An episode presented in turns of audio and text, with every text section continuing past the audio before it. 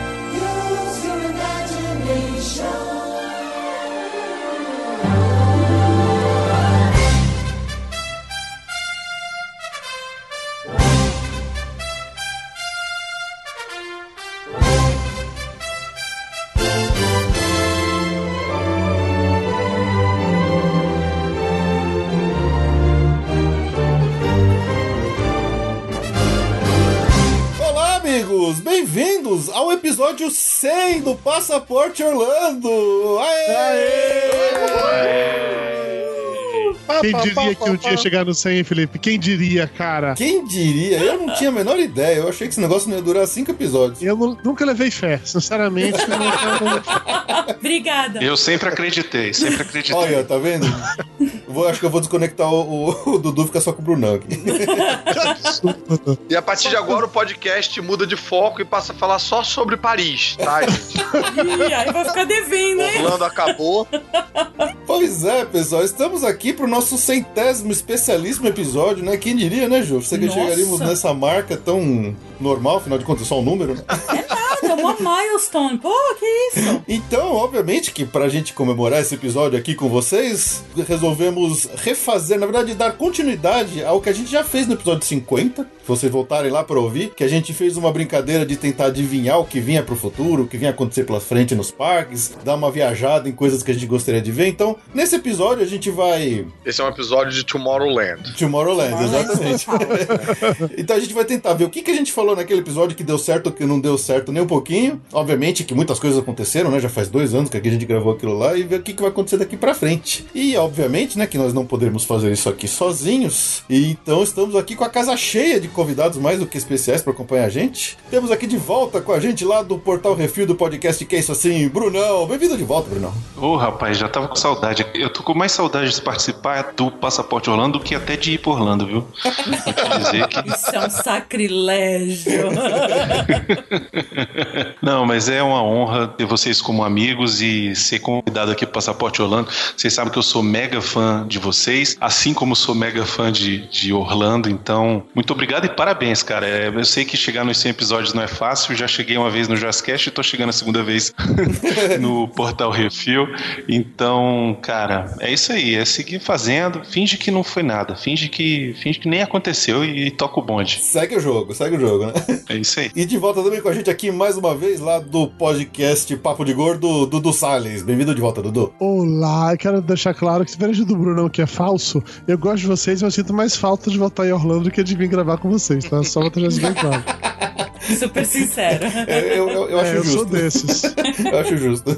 Dudu, é. eu não sinto falta de ir pro Orlando agora porque não estreou Star Wars Lands ainda. Olha lá. É isso. Ah, Olha lá. Já tá, começou. Okay, okay. Já começou, já começou. É que eu não li as letrinhas miúdas, né, Bruno? Não tinha as letrinhas miúdas isso. no seu comentário. Agora eu entendi. Exatamente. legal, legal. E aqui estreando com a gente no Passaporte Orlando pela primeira vez, tem a honra de receber aqui com a gente lá do podcast Podcrastinadores e também do programa Zorra lá da Globo, o Fernando Caruso. Bem-vindo, Caruso.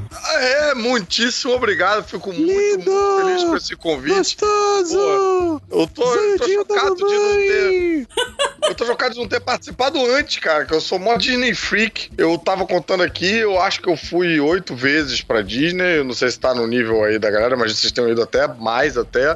Mas, cara, sou viciadaço e, e faço roteiros assim meticulosos quando eu tô indo com alguém que nunca foi, de qual brinquedo ir primeiro, para fazer a escalada das montanhas russas para você não ir numa com um nível maior e depois achar as outras mais fracas, escolher os parques certinhos. Pô, quando eu falei pra minha mulher que eu ia participar aqui do Passaporte Orlando, eu falei Passaporte Orlando, ela quase chorou. Eu falei, não, calma, podcast. É em casa. Ela já pegou, sacou o passaporte, É, né, tá arrumando a mala, já né? Tá, indo- Você tá arrumando a mala já. Total. Ela eu acho que consegue ser até mais Disney Freak que eu, que se dependesse dela, todas as nossas viagens iam ser pra Disney. Eu tento intercalar, pelo menos. É, então você tá em casa aqui, cara, porque estamos tudo junto aqui, é todo mundo no mesmo nível, mesmo nível de maluquice por esse lugar bizarro aí que não tem como não querer voltar toda hora, né? É, cara, o nome real disso é Cracolândia, né, cara? Vamos falar. Só que você, vez de se viciar em pedra, você se vicia em turkey leg, né? É. E funnel cake. Funnel cake. Funnel cake, isso aí. Mano, ok. Rapaz, a galera aqui é roots. É, opa. Ah, não, funnel cake é um caso à parte. Isso aí é um crime maravilhoso. Acho que dos 100 episódios, 102 tem citação ao funnel cake, né? do- do- É lógico, é lógico. Gente, gente. É, bom, e como o Caruso tá vindo aqui pela primeira vez, né? A gente sempre tem que passar uma sabatininha aqui dos nossos convidados de primeira viagem. Então, Caruso, conta pra nós aqui qual que é o seu parque favorito de Orlando, qual que é o seu ride ou atração favorita lá de Orlando, e qual que é a sua comida ou snack favorito quando você vai lá pra Orlando. Cara, bicho, essa é uma pergunta muito difícil. É meio escolher entre os filhos, assim, né? Entendo. Nos parques da Disney, cara, o Magic Kingdom tem sempre aquele lugar especial, né? Que quando você vai, você tem que ir lá primeiro, você tem que. Você só chega quando você vê o castelo. Acho que você só chega em Orlando quando você vê o castelo. E o castelo de Orlando, inclusive, dá de mil a zero no castelo da Califórnia, no castelo da, da Euro Disney. Então, assim, é duro dizer que não é o Magic Kingdom, porque eu acho que depois que eu fiquei mais velho, eu aprendi a apreciar muito a Epcot Center. Eu acho a Epcot- Center incrível. Eu acho que ainda me remete a um lugar meio anos 80 quando eu vejo aquela bola. Eu aprendi a admirar os pavilhões de um jeito que eu não, não admirava quando eu era criança. E acho que quando eu comecei a entender inglês também, os rides ficaram mais divertidos. Mas talvez, eu não sei se tenho coragem de dizer isso em voz alta, mas talvez eu, eu goste mais da Universal. Ah, olha. Tá de boas, cara. Ninguém vai te julgar por isso. Tá tudo Não, bem, cara, o que acontece com a Universal? Ela apela num lugar muito específico pra mim, da minha infância, de encontrar uns produtos que não eram muito licenciados. Eu me lembro quando eu fui moleque que tinha o brinquedo do Caça-Fantasmas. Caraca, aquilo pra mim foi muito incrível. Andar no DeLorean foi muito incrível. Tem umas coisas que eu não encontrava muito em nenhum lugar, sabe? E os produtos licenciados da Disney, eu acho que eles têm, eles têm um valor maior dentro da Disney. Eu não piro tanto aqui com o Mickey, com o Pateta, não tenho tantas essas coisas em casa, sabe? Eu acho que eu sou mais um, um movie buff, assim, nesse sentido, sabe? E aí a Universal atende mais nesse lugar, sabe? Quando eu vejo os Brothers, os brinquedos relacionados a cinema, que agora estão sumindo Eu todos. te entendo, eu tenho, eu tenho um feeling parecido assim também. Pô, obrigado, cara. Tô me sentindo participando do Alcoólatras Anônimos. Oi, eu sou o Caruso e tem dois anos que eu não vou na Disney. Oi, eu sou o Caruso e eu prefiro o Universal do que a Disney. uh, sai Caruso! E vamos lá, e o ride então? Ah, e o ride, cara, o ride eu acho que eu fico também dividido entre passado e futuro, no sentido de o trem da mina e a Space Mountain. Mas eu acho que a Space Mountain ganha. Pô, a. Space Mountain, de novo, remete a um lugar muito de infância e, e um negócio que eu acho muito especial, que é a noção de futuro do passado. É verdade. Esse futuro meio fosforescente, Meio cromado, né? cromado. Futuro SBT, futuro SBT. Boa. Futuro onde tudo é alumínio e azul. Azul e Isso, SBT total, cara. Cara, é o que eu acho mais mágico e mais incrível. Então, acho que, assim, se eu for na Disney, não importa quantos brinquedos novos tenham, se eu não tiver andado na Space Mountain, é como se eu não tivesse ido, sabe? Concordo. E a sua comida ou snack favorito, aquele que quando você vai pra lá tem que comer, não tem jeito. Cara, isso também é muito, muito difícil, cara. Snack tem que dividir entre salgado e doce. Não dá. Não dá pra ser um só. Ah, ok. Então, doce é aquele sorvete sanduíche com a- o formato do Mickey. Ah, legal. Cara, aquilo é muito Salgado. gostoso, velho. É assim, é idiota, mas é muito gostoso aquele negócio. É genial e simples, cara. Um sorvete você pode comer com a mão, tranquilamente, sabe? Sem ficar escorrendo. E, e não tô falando de picolé, é, um- é outra parada. Aquilo é, é gênio, é gênio. Esses americanos têm umas ideias realmente boas, cara. E só por ter o formato do Mickey parece que fica mais gostoso, né? Total, total. O formato do Mickey deixa a parada mais gostosa, sem dúvida. Snack, eu acho que eu vou com o pretzel, com o cheddar, aquele cheddar que vem no potinho separado que você abre. Aquele cheddar é sensacional, cara. Até eu fico mais gostoso com aquele cheddar. Mas não, eu fico gostoso com aquele cheddar, mas pegou muito mal. E aí, refeição, aí é impossível, porque quando você descobre aqueles restaurantes que tem, sei lá, quantas estrelas ali, aí a brincadeira fica. Pô, aquele restaurante japonês da Epcot Center é surreal. O mexicano, aquele mexicano da Epcot Center tem um queijo fundido, queso fundido, que é uma coisa de louco. E aí eu não sei, aí eu, não- aí eu não consigo responder. Não consigo. Tá bom, tá bom, já valeu, já valeu. Mas valeu o esforço. Já valeu o esforço. Agora, Turkey Leg, cara, um amigo meu, eu tenho uma lembrança muito nítida de um amigo meu que chegou, primeiro dia de parque, pegou uma Turkey Leg sozinho e comeu a Turkey Leg sozinho. E ele foi ficando verde. Cara, e teve uma caganeira instantânea, cara. Porque tem uns condimentos ali pesados. O- e, e- e o nosso estômago precisa de um diazinho de adaptação ao junk food americano, sabe? Pra você criar aquele anticorpozinho bacana. Dá pra você ter sido do avião e comer a turkey leg, eu acho, entendeu? Ele foi dali pro banheiro e aí saiu do banheiro bem. E teve um dia bom. Cara, assim, bicho, eu, eu- sou baiano, entendeu? Eu- Então, Ah, eu tá. cresci comendo pimenta e tomando azeite de dendê na mamadeira. Eu não tenho essas coisas. Eu não acho que essa comida americana é tão forte desse jeito. Mas eu entendo o que você quer dizer. Eu concordo que você precisa de um período de de adaptação, de verdade. Você chegar logo no primeiro dia comendo aqueles comida lixosa é, é meio foda mesmo. Mas turkey leg eu acho natural, porque, sabe, peru é um bicho, é natural. É, é- é comida orgânica, sabe? Cara, mas aqui, cara, aquela perna não é de peru, aquilo é de avestruz, cara. É. É de brontossauro, coxa de brontossauro. É. É, caraca, cara. É tipo, pô, eu, eu não ficaria surpreso de chegar no aniversário e encontrar o Papaléguas mancando, porque. Pô, excelente, excelente. Então vamos lá, pessoal. Agora que vocês já pu- puderam conhecer um pouquinho melhor é, ó, os hábitos de Disney do Caruso, então vamos lá pros nossos recadinhos rapidinho que a gente já volta com esse nosso episódio especialíssimo de número 100.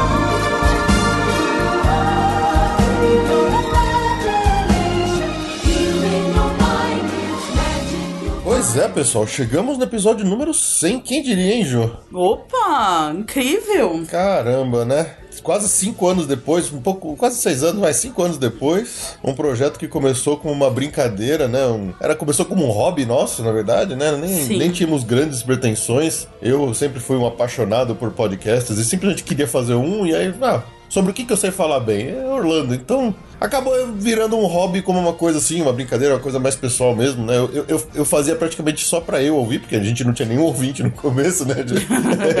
não tinha nem feed. Fato. Não tinha feed, não tinha site, não tinha porcaria nenhuma, mas a gente ficou surpreso assim o quanto longe chegamos. Muito graças a todos vocês que ouvem a gente aqui. Só pra vocês terem uma ideia, se hoje uma pessoa resolver falar, ah, eu conheci o podcast Passaporte Orlando assim, eu quero começar a ouvir, eu vou fazer uma maratona. Sabe quantas horas a pessoa vai ter que passar ouvindo a gente, Ju? Ai, coitada, quantas? 135 horas. Ai, não, faça isso não, gente. Vamos. Se hoje você quiser maratonar a gente desde o comecinho até agora, são 135 horas de Passaporte Orlando pra se ouvir. Nossa senhora. Quando a gente começou o podcast lá atrás, no longínquo ano de 2012, eu pensava assim, poxa, nossa, acho que vai acabar rapidinho os assuntos pra gente falar, a gente não vai conseguir nem chegar em 40 episódios. Eu achei que a gente, sei lá, fosse fazer um episódio por parque, só ia, ia ficar sem ter o que falar. Não, não tinha ideia de quanto assunto dava pra falar desse negócio, então olha só, não é à toa que estamos chegando no 100 e ainda tem muita coisa pra falar ainda, né, Ju? Tem muita coisa. É impressionante. É infinito. É infinito, é infinito. Então é isso. Vamos voltar para os recadinhos normais aqui, só para lembrar vocês mais uma vez do nosso e-mail, que é o podcast@passaporteorlando.com.br, para você mandar pra gente aquela a sua notícia, sua história, sua crítica, sua sugestão, o que mais quiser. E também pode contar com o nosso site lá, que é o passaportolano.com.br, para você comprar os seus serviços de viagem com os nossos parceiros pelos nossos links lá na seção Compre com a gente. Também tem lá formulário para mandar contato para nós, para você pedir a sua cotação de viagem. Né? Lembrando que temos aqui a, a, a Via Mundo Travel. E só mais uma curiosidade, né? Quando a gente começou esse podcast, a gente não tinha a menor intenção de usar ele como um, um veículo de divulgação do trabalho, porque a Ju ainda nem tinha a, aberto a Via Mundo Travel, né, Ju? É. E acabou virando o nosso principal meio de conhecer não só nossos amigos é, ouvintes que tem muito interesse nesses assuntos de Orlando, também acabou virando um dos nosso principal meio de divulgação do trabalho da Ju como, a, da, como agente de viagem da Via Mundo Travel, que é muito legal, né? Umas coisas acabaram se juntando depois e tudo se casou. Com certeza. E, e, isso também a gente, obviamente, tem que sempre agradecer a todos aqueles que ouvem a gente, que entraram em contato e, e nos deram a oportunidade e acabaram gostando de trabalhar com a gente, né? Ah, é. Mais uma última curiosidade, assim, hoje, né, como convidados aqui desse episódio, nós temos três pessoas que viraram nossos amigos graças ao podcast. Eles são alguns dos muitos que sejam outras pessoas da podosfera aí, de outros podcasts ou ouvintes que acabaram virando nossos amigos. Então, o Passaporte Orlando se tornou um veículo muito legal e causador de muitas mudanças na nossa vida que a gente não tem como não, não ficar feliz de estar por aqui. Né? Então, chega de blá blá blá, chega de falar besteira e vamos voltar lá pro episódio número 100 para vocês continuarem ouvindo as besteiras que a gente falou do que a gente acha que vai acontecer no futuro de Orlando.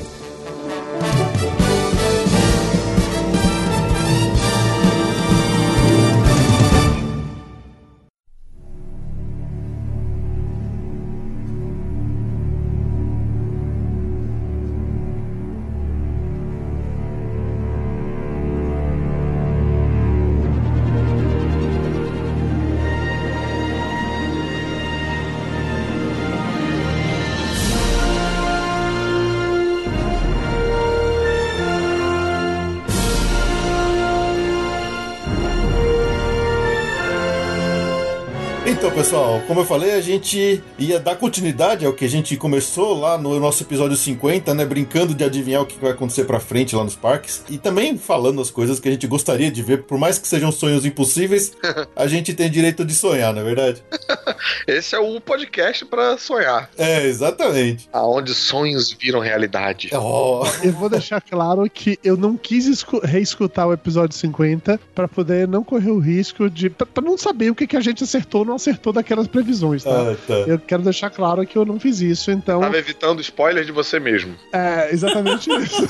eu deixei pra ser surpreendido pelo Felipe. Na verdade, você não quis fazer a lição de casa que eu te passei, né, safado? Você quer dizer que eu, se eu li a pauta de quatro páginas ou se eu escutei o programa de três As horas? duas coisas. Eu não fiz nenhuma das duas coisas, na verdade. Aí, olha, de, cancela, tira ele dali, não é possível. Tá suspenso. Vai perder o passaporte, hein, Dudu? Pô. Eu, eu, ainda tô esperando a Vila Churupita. Isso eu tô, ainda tô esperando. É, tem que começar pela Vila Churupita. Não, porque, calma, calma. Não, mas esse foi o ponto alto daquele episódio. a gente tá ansioso. A Vila Churupita é do Zé Carioca? É, do Zé Carioca. Que, que a gente teorizou no último programa, no programa 50, Caruso, que uma das áreas que a gente quer muito ver na Disney no futuro é a Vila Churupita. Boa, com passeio por arrastão e tiroteio e tal. Coisas. Isso, eu não pensei em nada tão pesado assim, mas como você é carioca, eu vou levar a sua opinião em consideração. Você vê, a ideia já flui. Não, por mim agora tinha que ser um passeio numa Kombi é, branca pilotada pelo Julinho da Van ou pelo. Otário! Mas esse sonho Sabe? agora ficou distante, cara. Zé Carioca agora foi contratado pela Globo, trabalha com a Ana Maria Braga, não vai rolar. É. inclui, inclui. Inclusão tá aí pra isso. Vai ter, vai ter toda uma questão de direitos autorais, né? É tipo os personagens da Marvel nos, nos parques da Universal. É. Vai ser complicado, realmente. Não, eu acho que deve ter uma batalha de direito autoral forte, porque a Ana Maria Braga tá cada vez mais parecida com o professor Pardal, então. a Disney tá comprando todo mundo. Ela compra a Globo e bota na Maria Braga lá. Olha aí, tá vendo? Olha aí, resolvido. Resolvido. Compra nós, Disney. Compra nós, Disney. Mas ó, acho que então, acho que eu posso começar já esse episódio, já que a gente tá falando de uma coisa mais especial, vou, vou, vou vir com uma, uma informação de bastidores aqui. Ih.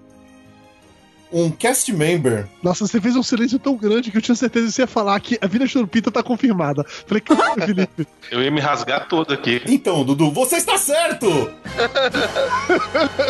na, na verdade, assim, vamos com calma. A gente não tem nada oficial da Disney, mas um cast member brasileiro que trabalha lá, ele mandou umas mensagens pra gente e falou: pô, legal, eu gosto do pod- do podcast de vocês, adoro vocês. Eu queria contar um negócio aqui que eu tô louco pra contar, a gente não pode ainda divulgar muito, mas todo mundo sabe aqui dentro da Disney que vai ter o pavilhão do Brasil no Epcot.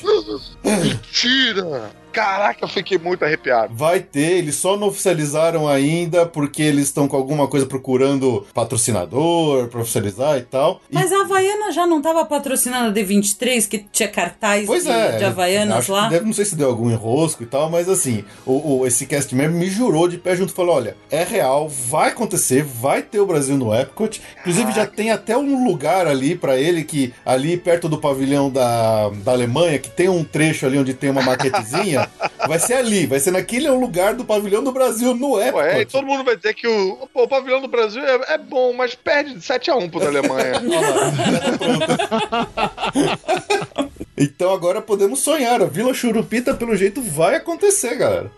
Sair. Se eles vão fazer um pavilhão do Brasil, vão ter que realmente colocar tematizado com o Zé Carioca. Não é possível que eles não façam isso, né, É, gente? né, cara? Tem que ter o Zé Carioca. Pô, e aí, Pelo menos um. Pelo menos um meet and greet, né, cara? No Pelo mínimo, menos né? isso. No mínimo. Com certeza. É que vão ter que editar o México, né? Por eh, tirar o Zé Carioca dos Três Cavaleiros, porque eles não vão deixar o Zé Carioca em dois países. É. Ah, vão, por que não? Eles emprestaram o nosso, o nosso papagaio.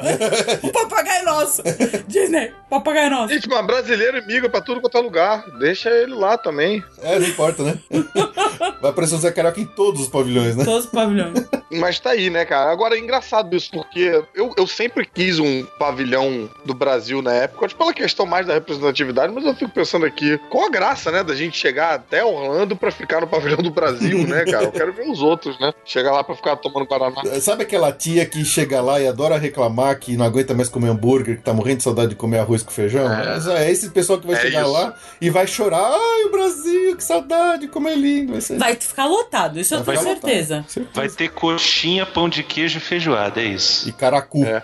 Não, e, e com certeza também, também tem uma opção de brasileiro que mora fora, né? E que acho que vai adorar essa visitinha ao Brasil sem ir ao Brasil, né? Vai ser bacana isso. Pra matar a saudade sem precisar pisar aqui de novo, né? Mas que seria muito legal você comer uma coxinha na Disney, seria, cara. Imagine. Olha, eu, eu confesso que eu fui dessas bem brasileira, bem bobona, que no Food and Wine gastei 6 dólares pra comer dois pães de queijo.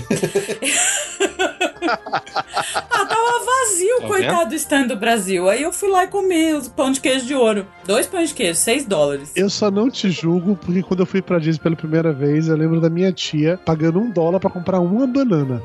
Era um dólar uma banana, e ela não sabia falar uma palavra de inglês, então ela fez toda a palavra na base do gesto, assim. Ela simulou pra mulher que Banana é a única que é a mesma palavra? É a mesma palavra. Pois é! E pois é, pra você ver como são as coisas. Ela só tinha que falar banana. Ela, ela não sabia, sabe, como, como explicar isso. Então ela fez o gesto de estivesse descascando uma banana. E aí depois mordendo a banana. A pessoa en- entender. A mulher falou assim: Oh, banana!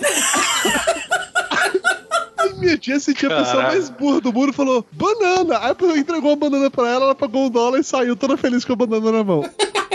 Porque ela traduziu, né? Pô, achei que a sua tia ia falar, tipo, ah, aproveitando que a banana, vê também um mamão papaya, um maracujá, já que fruta é igual. Mas que informação bombástica, hein, Felipe? Pô, Fiquei- você viu só? Você viu só? bolado aqui. Agora sim, se realmente vier a, a- vier a tematizar com a Vila Churupita, eu acho que o Brunão merece royalties. É, eu acho que eu mereço uma passagem, pelo menos, pra ir lá inaugurar essa É, merda. com certeza. A ideia original foi sua e tá registrada aqui no Passaporte Orlando. Cara, eu, eu agora tô muito curioso pra ver qual vai ser a próxima pre- previsão do Brunão pra eu saber o que, que vai rolar no parque daqui a dois anos. Viu só? Vamos lá, vamos, vamos ver, vamos ver. Aí vamos falar então o que, que vai ter. Se vai realmente ter um pavilhão do Brasil, o que, que vocês acham que vai ter? Porque não vai ter o Cristo. Não. Porque a Disney é a religiosa. Religiosa. Então o que, que vai ser? Ah, é verdade. Ah, corcovado. Corcovado, né? É. Bondinho do Pão de Açúcar, talvez. Que tal o MASP? Masp. é, ô Rameu, vou pôr o MASP. Acho que vai ter Maracanã, hein? é provável. Eu acho provável. Vai ter camisa de futebol. Acho que é Maracanã e pão de açúcar. Se vocês forem fazer é, Brasil por e simples, vocês poderiam até colocar outras coisas, mas se for nessa pegada de Vila Churupita, Rio de Janeiro, Zé Carioca, tem que pegar só elementos do Rio de Janeiro. Nesse contexto, acho que o Maracanã que chama mais atenção mesmo. Então é, tem uma parada bem cara, única, né? Cartões postais mais famosos do Brasil estão no Rio de Janeiro, né? Você talvez possa ter um, um Pelourinho lá. É, é Elevador Lacerda, Pelourinho, mas eu concordo com você. Pelourinho, onde o Michael Jackson gravou o clipe, ficou mundialmente conhecido e tal. Eu tô, eu tô pensando com cabeça de americano mesmo, sabe? Não, não, uhum. eu, eu, entendi. Eu acho que o símbolo maior seria o Cristo, mas pelo que a Ju comentou, realmente o Cristo eles não colocariam, né? Então acabaria favela, ficando. Favela. É, eu acho que o Cristo é o maior cartão postal do Brasil. Outro que eu acho que é, é Cataratas do Iguaçu, né? Mas aí precisaria. Porque Cataratas já tá no Soaring. Cataratas já tá no Soaring. É. Eles não iam repetir. Exatamente. Sim. Gringo, quando vem no Brasil, gringo, quando vem no Brasil, quer ir pra favela. então vai ter favela. Ah, não! Será? Não! Anota aí Vila Churupita. Vai estar tá lá, a favelinha da Churupita. Vai tá lá. E o pior é que eles gostam mesmo favela bem colorida, assim, né? Bem animada. Vai ter samba, vai ter umas mulheres dançando na. na Caraca, na... será que a Disney vai conseguir gourmetizar a favela? Vai, vai mesmo. Ah, não é possível. Não, no Marrocos, no México não tem, senão teria, né? É, não, não tem. Vai ter um Mickey dono do morro. o, Mickey... o Mickey é traficante. Mickey dono da boca. É, Só que aí você sobe o morro. O, você o sobe o morro pra milícia. comprar o quê? Desculpa, o que da milícia que eu não entendi? O pateta da milícia. o dono do morro tem que ser o bafo de onça, né, porra? Caraca. Ah, aí, ó. Aí, ó. Total, cara. Total. Felipe, Ju, Arjuna Conde aqui de Brasília. Tô passando aqui para deixar os meus parabéns pelo centésimo programa, marca invejável. Que vocês possam continuar com esse trabalho sensacional que faz toda a audiência voltar à Terra da Magia pelo menos duas vezes ao mês. um grande abraço e vida longa e próspera ao Passaporte Orlando. Valeu!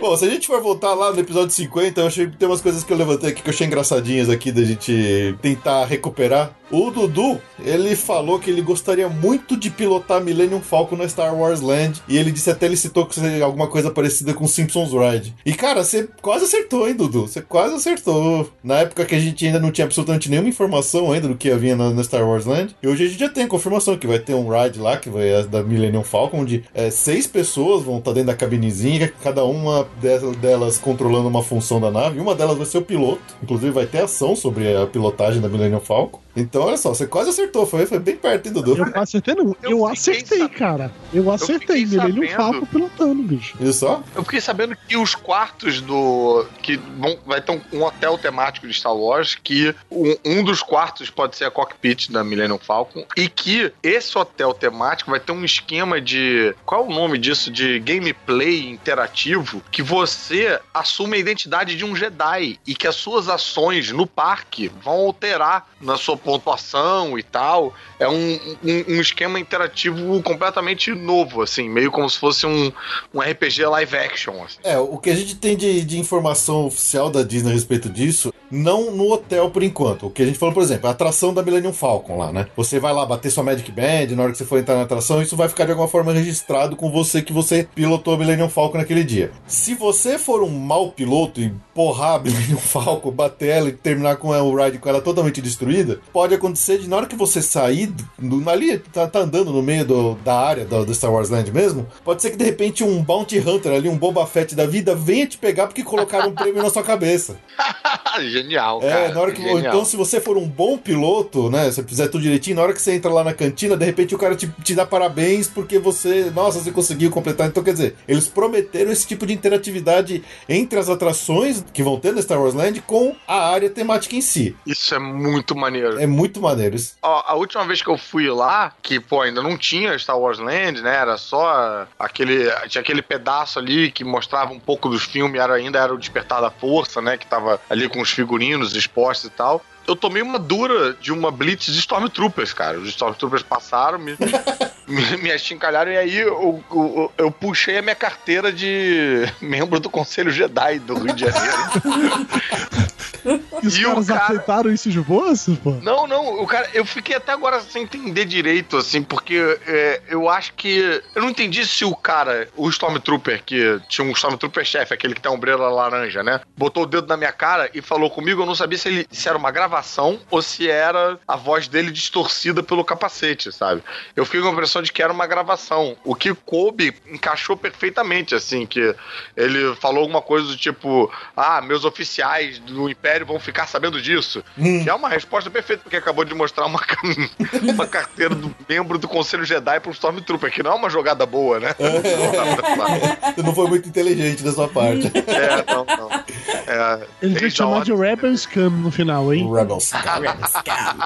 É, não, isso não rolou. Isso eu ia lembrar com certeza. É, esse tipo de interação hoje acontece bastante ali, porque lá no Hollywood Studios tem a, a parada lá da a marcha da primeira ordem, inclusive quem puxa lá é a Capitã Fasma e tal. Eles fazem uma, um showzinho no Teatro Central ali, e depois eles andam pelo meio daquela rua principal do Hollywood Studios. E quando a gente esteve lá no passado, eu lembro de ter visto, assim, também dois Stormtroopers andando no meio da, da galera, assim. Eles, aí tinha uma menininha, inclusive ela tava com aquela camiseta da Make-A-Wish Foundation, eu acho que eles vão de propósito nessas pessoas, né?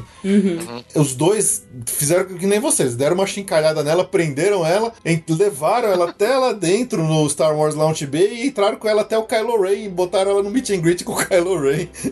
Muito legal. Gente, coitada, a menina do Make-A-Wish. É, pois é. O que foi que ela mereceu pra ser punida conhecendo o Kylo Ren, né, cara? É, né? Bom, outra coisa que também teve lá no episódio 50, na época o, a Pandora lá no Animal Kingdom nem tinha aberto ainda, a gente não sabia muito bem como é que iam ser os rides e tal, eu achei engraçado que o, o, o Brunão falou no episódio seguinte, ah, porque os próximos filmes de Avatar vão sair aí entre 2017 e 2018. Errou bonito. A culpa, a culpa não é minha, a culpa é do É, Cameron. É do Cameron. A culpa Ele é do que atrasou, Cameron. É. Ah, e ele falou que pra, pra área de Pandora ser um sucesso, que esses filmes que eu sair ia ter que ser um sucesso no, no cinema também. Errou duplamente, que a, a área explodiu de gente, né? Não para todo mundo de querer ir lá e não saiu porcaria de filme nenhum. E sabe lá Deus quando vai sair. É, né? Engraçado, rolou um movimento contrário, né? A área pop- repopularizou o filme, né? É, exatamente. Eu achei engraçado. Eu não fui ainda, tô louco pra ir nessa, É show de bola, cara. É. nessa área, cara. E o Animal Kingdom tava precisando, né? Precisava desse reforço aí, né? Precisava. Animal Kingdom deu um... renasceu das cinzas mesmo. O povo parou de ficar meio período lá, ainda com show noturno. Essa foi, na verdade, é o que a grande evolução desses. da- desde o nosso podcast 50 até agora foi o Animal, O Animal Kingdom, Kingdom né? aqui, ele tava praticamente um parque pronto hoje, não tem que mexer mais até a segunda ordem, né, teoricamente. né? Floresceu. É verdade. É, não, e sempre foi aquele parque que quando as pessoas têm menos tempo, era o parque que caía, né? Ah, deixa esse. É, o que é uma pena, né? É uma pena, É. porque a gente gosta muito de lá. Então a gente sempre recomendava pra que ninguém deixasse de lado, mas acabava caindo nessa, nessa estigma também. Mas nenhum parque dá pra cair, né? Não. Nossa, dá, a gente chora de ter que, Ah, ter que pensar em cortar um Nossa. parque da Disney ou da Universal, É, não dá. Não dá. vocês já comeram naquele Ikek do lado do, da montanha-russa do Yeti? É o Yakinet? Sim, como, é que tem, tem, Yakinet, é. tem dois, tem o de balcão Tem o e tem o de restaurante de mesa. A gente comeu no de Ah. balcão, depois eu andei sete vezes na montanha russa e eu botei tudo pra fora que eu comi. Que história bonita. que história linda. Parabéns, Felipe. Você mereceu, Ai. cara. Parabéns. Mas o frango que não fez bem, eu quero deixar claro. História Isso é fantástica pro centésimo episódio. Um excelente plano de regime pra Disney, cara. Dizem que a Disney engorda? Não basta você ir sete vezes em cada montanha-russa depois que você tiver uma refeição que você vai voltar magrinho. Não basta andar 20 km por dia. Mesmo que eu tomei um troço azul lá nesse Yaknet, eu não sei falar o nome da parada, acho que por causa do troço azul até hoje eu não sei falar o nome. Porque era um negócio alcoólico, era muito bom, cara. Eu acho que as comidas lá são muito incríveis, cara. Ah, são. Pô, mas peraí, antes da gente, da gente falar de comida de novo, eu lembro que na conversa do, do programa 50, além desse lance daí do filme, o Brunão comentou que o, o- o- a Hyde ia ser própria pra gordos. Porque a Disney se preocupa com isso, diferente da Universal, que é mais que todo mundo se mas a Disney faz as coisas pensando em gordo também e tal. E aí, vocês que foram. Realmente cabe gordo de boas? Não cabe? Como é que é? Ah, coube, viu? De- deu, deu uma enrosquinho, né? Deu uma. Não comigo. Com Não, quem? não com você, mas assim. Não, eu coube. Você eu come, você come. Mas quando abriu, rolou uma reclamaçãozinha de. Acho que. Padrão americano. né? Não, Usa besossauros. não, tinha muita gente que. Não, não é questão só do tamanho. Eu acho que é uma questão de postura, que o cara ficava numa postura meio errada e a porcaria da trava lá do Fight of Passage não tava fechando nas costas. Não, mas eu acho que eles mexeram. Será? Eu acho que eles conseguiram Porque mexer deu um um bafafá logo de cara, assim, né? Que Deu. o pessoal mais gordinho tava reclamando que não tava conseguindo ir no Flight Deu. of Passage. O cara ficava três horas na fila da atração e não entrava. Mas isso aí, ó, certeza, certeza que isso aí não é culpa da Disney, isso é culpa da porra do James Cameron, que falou se os gordos, entendeu? Concordo, Mas basta peraí, como é ver. que é a trava, Ju? Me conta aí, como é que a trava? Ela prende onde? De que jeito? Ou Como é que aperta? America. Ela prende nas costas, ah, ela vem. Você senta que nem uma moto, pra começar de conversa, né? Você senta que. É, você senta quando é uma moto. Aí a, a trava ela vem da bunda, assim, do, do- Na lombar. da lombar, obrigada. Mais técnico, É. né? E ela acaba aqui na, no- na metade da coluna, aqui nas Como costas. se fosse um assento de cadeira. Mas você fica deitado na moto? Você vai sentado. Imagina uma moto. Não, imagina, imagina você sentar num banquinho e aí o assento da cadeira ele sobe e te prende nas costas. Tá, ok. Você encaixa como se fosse uma moto. Aí você se põe o corpo bem pra frente e a tranca vem lá de baixo e te prende. ah, ela vem, vai, de debaixo da tua bunda mesmo. Ela sobe e tranca você pela bunda e pelo começo das costas. Nossa, você parece que você tá descrevendo um- um- uma parada de sadomasoquismo. Eu pensei a mesma coisa. Tipo, Parece. Você tem certeza que você tava na Disney, Ju? Vocês não foram em outro lugar, não? Você tem certeza disso? É, Não, foi lá mesmo. Não, ele. Você Esse, abriu a caixa de Pandora.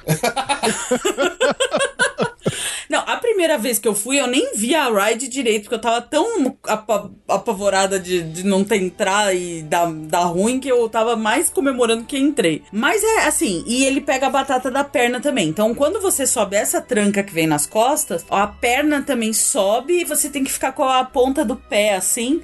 Assim, é bem presa. Mas eu achei que deu tranquilo. Isso vira de cabeça pra baixo? Não, não vira. Não, é exagero, tá? Eu achei a tranca exagerada. Não faz grandes movimentos. Porque o, o- a, a moto, vai, onde você senta a moto, ele, ele é pra ser um banshee. E ela tem Ah, movimentos. tá, então tá. ele respira, ele inclina pra um lado, ele inclina pro outro. É suave. Ele, ele- ele vai se movimentando pra cima e pra baixo como se o bicho estivesse batendo asa. Entendi. Essa é aquela cautela extra da Disney, né? Ah, com certeza. É, eu achei exagerado. Acho que a, não é. Não... Bush, Bush Gardens, cara, você segurava no cabelo do bicho e vai, né? E digo mais, se cair, caiu, né? É, Bush Garden tá nem aí. Aquela, eu, eu e o Fê, a gente achou que a gente fosse morrer naquela Sand Serpent, que é uma ridícula montanha russa no Busch Gardens. Mas as curvas, dois gordos naquela montanha. Tô é- ligado nessa aí, cara. Essa é hilária, é, É. É hilária. hilária, hilária, gente. Cada tempo curvinha. o que? As que É. tinha 300 quilos naquela. a gente achou que a gente fosse morrer. Foi muito sério. no... no Flight of Passage dá pra ir, tranquilo. Nem encostou nas minhas costas aquele, a tranca. Não, ficou assim, tranquilo, foi ficou tranquilo. folgado. Dá pra ir, dá pra ir. E- Mas aí então prende pela bunda, pela batata da perna e pelas costas, é isso? Isso, é. A bunda e a da batata. A bunda e as costas é a mesma tranca, né? Ela vê um braço atra- por trás da, da motinho, assim, e prende tudo. Então se você for muito bundudo, já era, não cabe. É, o problema, o problema É. agora na Disney não vai ser o gordo, vai ser o que tem o rabo gigante, tipo Anitta, tipo a galera assim. Entendi. Carla Pérez tá fodida, né? na- Já era. As. Kardashians, inclusive, já, já vão criar um novo programa só pra A reclamar Carla disso que é. Disney, né? Carla Pérez tem acesso VIP porque ela é a Cinderela baiana. Ó, Olha só, hein? Nossa! Essa eu não vi chegando. será que ela vai ser um cast member permanente lá na Vila Churupita? Não, ela mora em Isso ia Orlando. ser incrível. Ia ser incrível. Ela mora em Orlando, gente. Pode ser. Quem sabe não, já não seja parte do plano. ela é a hostess. Fantástico. Ah, então foi isso. Eles fizeram essa atração, na verdade, pra capturar a Carla Pérez. Quando ela sentar lá, ela fica presa. E Não sai nunca mais, né, Bruno? Agora você tem que trabalhar pra gente. Aquele bicho é o único que vai de volta pro Brasil. Eles vão deportar a Carla Pérez.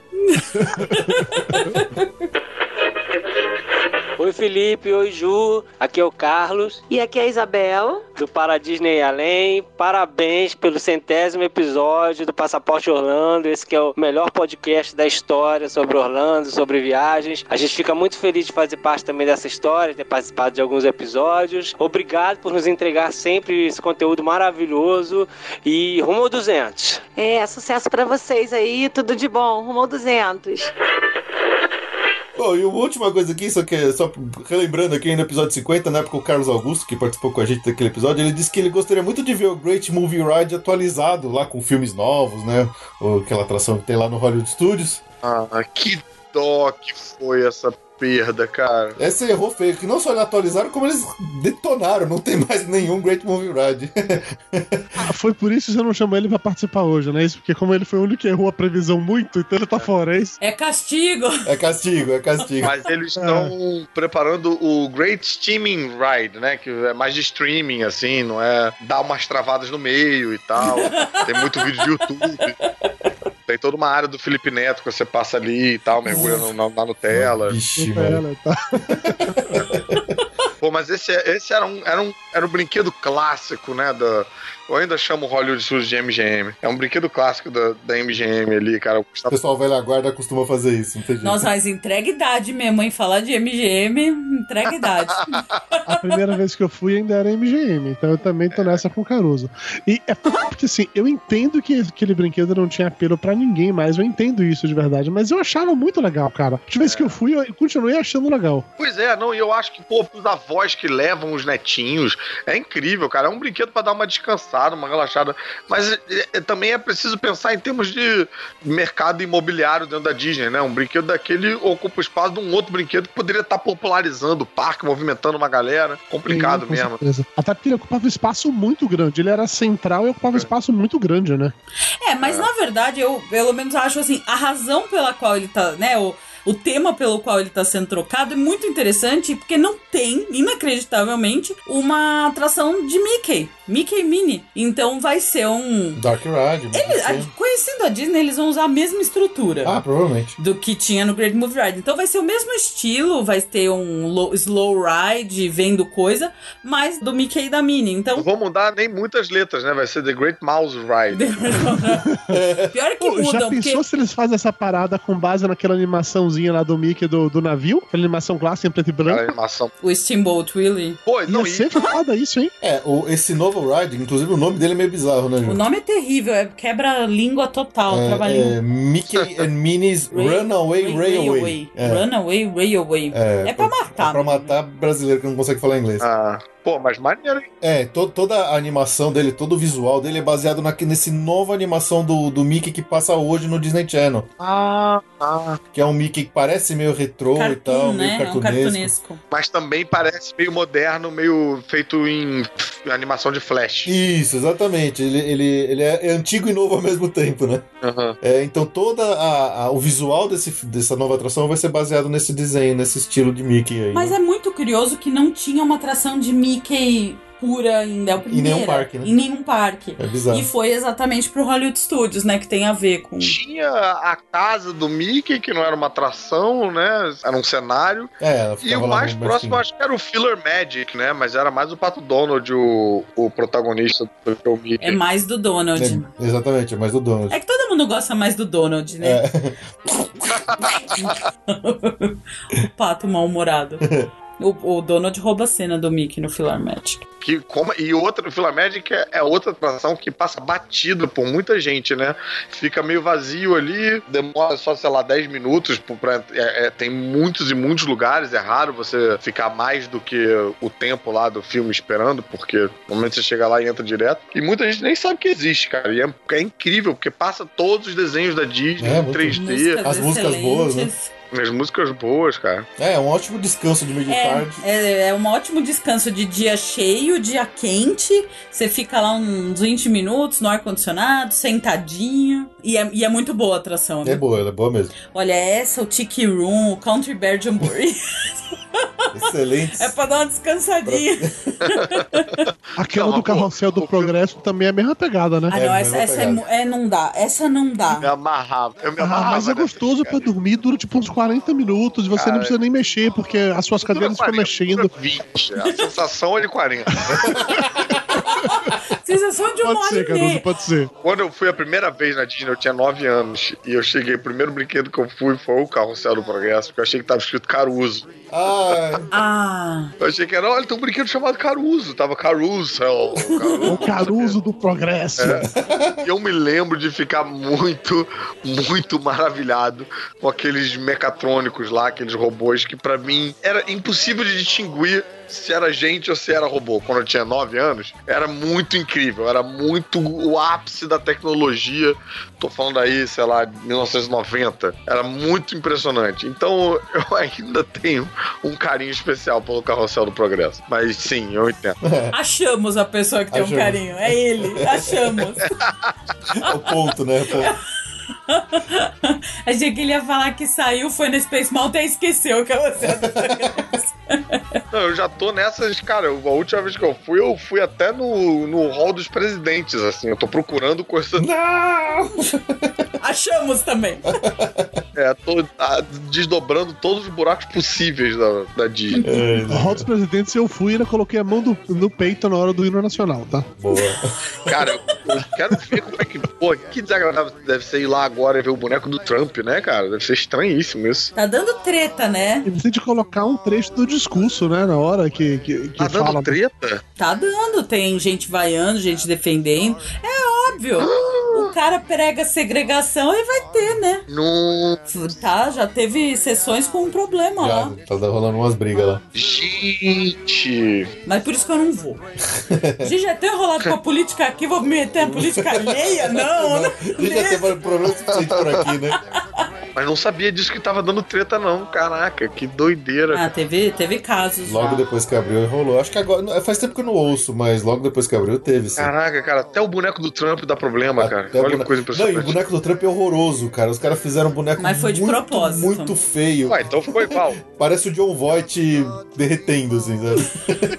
Porra, mas você tá definindo o Trump. Todos os talk shows lá do- dos Estados Unidos tiraram o maior sarro do boneco do Trump, porque ele ficou muito horroroso. Ah, mas é de propósito. Ai, caralho, tô ficando dividido, tô ficando curioso pra ver. Mas Uma googlada resolve, Caruso. É, Imagina melhor. a galera que fez esse boneco pra dizer, não, mas essa- pele não tá natural, essa pele não parece pele de. Gente, é o Trump, a pele é laranja mesmo, tá tudo bem, pode seguir. Pele, pele de um palumpa natural, né? alguém teve que ter essa discussão, mas a pele dele não é natural. Sim, mas. Quem que vai fazer o homem esquisito? O homem não tem uma cor normal, então vai, vai sim, né? Eu gosto de laranja. Oi, Fê. Oi, Ju. Eu sou a Carol de Porto Alegre. Parabéns pelo centésimo episódio. Eu fui Orlando somente uma vez, agora em janeiro, com meu marido na nossa lua de mel. E eu já conhecia antes a Disneyland da Califórnia e os parques de lá. Eu descobri o podcast de vocês muito por acaso, pesquisando para minha viagem. E eu me apaixonei, viciei, maratonei, ouvi todos. Por sinal, como passa rápido, já chegamos no 100. A minha viagem para lá foi incrível e eu agradeço muito a vocês porque eu me sentia muito privilegiada de estar lá e de saber como aproveitar da melhor maneira possível. A gente não perdeu tempo, a gente não pegou fila, a gente conseguiu fazer todos os rides. Foi maravilhoso. Nós tivemos a magia Disney com o pin de Just Married, recém-casados, que vocês sempre sugerem pro pessoal pegar. É incrível. Todos os cast members nos davam parabéns. Nós tivemos um Disney Magical Moment no Animal Kingdom. Nós fomos comprar uma sobremesa. A atendente nos deu parabéns e quando nós fomos pagar, ela disse que era um presente de casamento pra gente, né? É Disney sendo Disney, né? Então, muito obrigado pelo podcast e que venha 200, 300 episódios. Beijos. Bom, então vamos lá. A gente já sabe que tem muita coisa aí prometida para um futuro próximo nos parques lá de Orlando. Algumas coisas que já tem até confirmação do que, que vai ter, outras nem tanto. E a gente pode aqui brincar de, de pensar o que, que vai acontecer quando essas coisas abrirem, né? Obviamente que daqui a um mês tá abrindo a Toy Story Land lá no Hollywood Studios, então tudo que vai ter lá já tá bem, tá bem já documentado. Vai ter a, a montanha russa do Slink, vai ter os Flying, so, como é que é? Os o Alien Flying Saucers lá, que é um, uma atração dos bonequinhos verdes dos aliens. O próprio Toy Story Mania vai passar a fazer parte. A área toda vai ser tematizada como se a gente estivesse no quintal do Andy, então vai ter tudo grande, como se a gente tivesse reduzido, reduzido ao tamanho de um boneco, de um brinquedo, né? Muito maneiro. É, a gente até falou lá no nosso episódio 50 o que a gente esperava ver, a gente errou tudo. Nada do que a gente falou, a gente acertou naquele episódio. Mas mesmo assim, daqui a um mês tá abrindo essa área aí, é, mais infantil e tal. Eu não sei, assim, é, a gente espera que com certeza deve ser um sucesso, porque Toy Story a galera gosta forte, né? É, e é Eu sei uma coisa que vai ter, eu sei uma coisa que vai ter. O quê? O quê? Fi- Fila, fila. Pô, É, check. Isso é um negócio que eu ia falar, porque é importante expandir essa área do, do- das crianças menores, porque é o que dá mais fila, né? Os brinquedos para criança menor, porque a criança nunca vai sozinha, normalmente tem uma família junto, então para cada criança você acrescenta aí, sei lá quantas cabeças. A maior fila do lá do Hollywood Studios, tô tentando me atualizar, é o aquele brinquedo lá do, do Toy Story, né, cara? É enorme essa fila. Não, e que é um brinquedo muito legal, mas que, cara, não vale você ficar ali duas horas naquela fila, bicho. Não vale. Vale. Mas é, é triste perder também, cara. É, Pô, é um Sim, com certeza. tem pontuação. Você... Ah, pra isso que tem Fast Pass. É, desde que ele abriu o terceiro trilho, melhorou um pouco Melhorou. essa questão das filas e tal. É que agora Ah, recentemente. é? Abriu o terceiro trilho, eu não sabia. Pois é, já faz um, acho que um, um ano e meio aí que eles abriram, deu uma melhorada geral nas filas. É, ano passado a gente viveu uma situação inédita lá. Ah, a gente sempre priorizou o Fast Pass do, do Toy Story. E ano passado a gente se deu mal que a gente pegou Fast Pass pro Toy Story e precisava mesmo pro Aerosmith, que a gente tava com duas horas de fila. É, pois é. E não apareceu o. Fast Pass, não apareceu. A gente falou assim, putz, mudou por causa É. do terceiro trilho.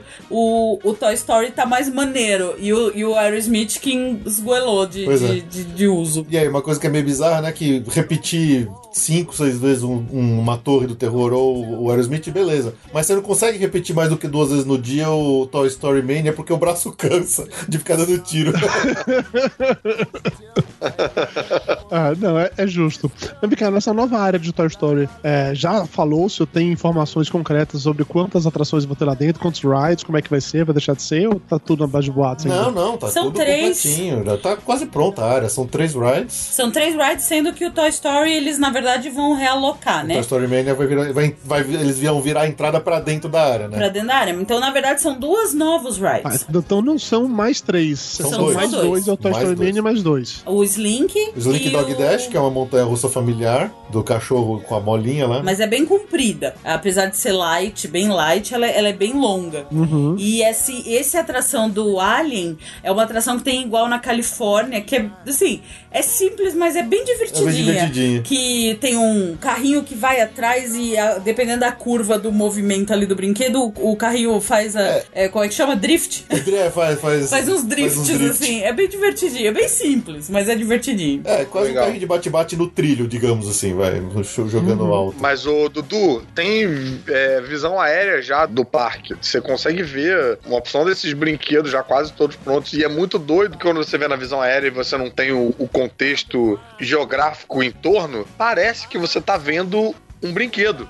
Um brinquedo, eu digo, brinquedo de criança, entendeu? Porque é- é- ela é toda feita com blocos coloridos e tal. É bem doido, assim, dá, uma, dá um nó na cabeça quando você olha, assim, de longe, sabe? Eles não vão levar então o lance do carros que tem na Disney da Califórnia pra lá, né? Não, não, não. Inclusive, toda essa área ela é cercada como se fosse por um muro de madeira bem alto, assim, né? Toda a parede dele é uma parede alta, como se fosse aquele muro de madeira de quintal de, de, de casinha de subúrbio americano, justamente para te dar a escala como se você tivesse reduzido ao tamanho de um brinquedo e você tá lá no meio do quintal do N. Então, Então, por isso que é isso que o Caruso falou. Todos os blocos, as peças, é tudo grande, é tudo em escala grande. Isso da cerca é legal, cara. Bem, bem bolado esse lance da cerca. Curti. Ah, deve estar linda essa área, deve estar muito legal. Mas daqui a um mês a gente vai saber, com certeza. Vai ter muita foto, vai ter muita gente fazendo review lá de dentro. E a gente vai ver finalmente como é que vai ser a Toy Story Land. E Mas, o parque tá precisando, né? mas a verdade é que a Toy Story Land nada mais é do que um grande aquecimento pra Star Wars Land que vai abrir no ano que vem lá, né? Isso que a gente tem que lembrar. Ah, meu Deus. Sim! Se, Isso vai ser uma loucura, cara. se Pandora já foi a loucura que foi que não dava pra ver chão, Toy Story Land com certeza quando abrir vai estar lotado de gente. Imagina o que vai acontecer quando abrir o Star Wars Galaxy's Edge. Eu imagino que o parque vai vir fechar por excesso de visitantes. Eu Vai. não, é praticamente certo. Não, não é, não é, não é Não, eu drama. Ah, Eu desculpa. concordo. Se Não é? Harry Potter foi aquela loucura, cara, a quantidade de fãs que tem em Star Wars, cara, eu acho que isso vai ser meio game changer, eu acho. Acho que Sim. é papo de considerar um parque só de Star Wars, sabe? Começar a considerar. Se bem que isso atrapalha a coisa de deixar o parque clássico movimentado, né? Mas, é, sei lá, vai quebrar a balança. Vai. Sim, eu também acho, e, e, inclusive eu tenho que pra mim que no momento que abrir esse, essa área lá de, de Star Wars, tipo, todo mundo espera tanto por isso, que mais do que ter a euforia que teve com o lance lá de Pandora, como é um negócio que continua rolando ainda hoje, continua saindo de Star Wars e tal, vai ser uma coisa com o público sempre se renovando muito rápido, sabe? Porque Pandora, se você não assistiu naquela época o filme, já que o Brunão errou a porra da previsão dele, não sai os outros até, até hoje, ainda assim é, é legal, mas você não tem aquela coisa assim de que, os seus filhos sabem do que se trata, sabe? Se você Aham. não viu o filme de 10 anos, você não sabe do que se trata. Mas Star Wars continua aí. Então vai atender muitos públicos. Tem muita gente interessada no negócio desse. E deve É. ser muito. Eu penso em várias ações interessantes pra rolar numa área dessa de Star Wars. Eu quero muito É. ver isso. Eu penso em vários dias que eu vou ter que ficar só na área de Star Wars. É isso que eu penso. Montar acampamento. né? É. Não, Não, me não vai admira ter o, jeito, Harry, cara. o Harry Potter, que, que, cara, tem um público né, enorme, mas eu acho que é um público menor do que o público de, de Star Wars, público, volume de gente fã, eu acho. Não sei se Eu também acho, eu também É, acho. com a gente certeza. tem esses dados aí. Mas, Ah. cara, eu, eu fico besta de do Harry Potter não ter tomado mais pedaços do Universal, porque tinha todo aquele, aquele negócio da a terra de Poseidon, de Atlantis ali, que não serve pra nada. pra nada na Universal. Que podia facilmente ser fagocitado pelo mundo de Harry Potter ali. Certamente. Eles estão esperando exatamente o resultado do Star Wars Land. É isso que eles estão esperando. Pra destruir aquela merda lá e fazer alguma coisa que preste. Ministério da Magia. Até porque aquela ilha tá meio que desativada, não é? Eles desativaram aquela atração do Poseidon que tinha ali na, no Island, desativaram? Não, tá lá ainda. Jura? Tá Tá lá lá. até hoje. Tá Lá- lá. É que ninguém vai, mas tá lá ainda. É que agora com o trem ninguém passa por aquele lado mais. Caraca. Ninguém entra, mas tá lá. Você vai até o trem pela, pelo Island, depois você vai pra E Universal. Aí você roda, aí você volta e volta pelo, pelo Jurassic Park e tal. Ninguém mais passa por aquela área. Só quem tá tem morto. filho fica no SUS um pouquinho. Ou quem vai lá no Mitos pra comer lá no restaurante. É, E olhe lá. E olhe lá, ninguém mais passa ali. Até virar o Ministério da Magia. Aquele teatrinho do, do Poseidon ali, cara, era ruim quando lançou. Só piorou desde então, né? Hoje é tipo, por quê? Por quê, meu Deus? Mas existe papo de virar o Ministério da Magia mesmo? Faz tempo que É um, tem. é um rumor, mas eu acredito e. É que tem dois apoio. locais possíveis. Tem ali e ou tem, no, na verdade, no Universal Studios, que faria mais sentido por causa da localização geográfica, porque lá é Londres, o Ministério É da Londres, fica em Londres. Onde tem aquela porcaria daquele Fear Factor, aquele Também. que ninguém vai naquela merda lá. Que é outra bosta. Outra bosta. Pode ser que eles detonem aquilo lá. Mas eu tenho fé que vai sair o Ministério da Magia lá. Pra ter mais loja, eu gastar mais dinheiro com Harry Potter. É. Tem, tem gente que tem, tem gente que diz, né, Otto diz que eles estão dando uma esperada para esses novos filmes da leva aí do Animais Fantásticos para saírem mais alguns para ver se gera algum tipo de interesse a mais para eles criarem atrações dentro desse tema do Animais Fantásticos e não só do universo do, do- dos oito filmes Aham. do Harry Potter. Pra não sei. ficar atualizado. É, mas isso é tudo rumor, tudo boato que a gente não sabe direito o que diabos vai acontecer. Harry Potter é um que eu acho que renderia um parque inteiro só pra ele, já que hoje em dia o que leva as pessoas ao Universal é só Harry Tranquilamente. Potter. Tranquilamente.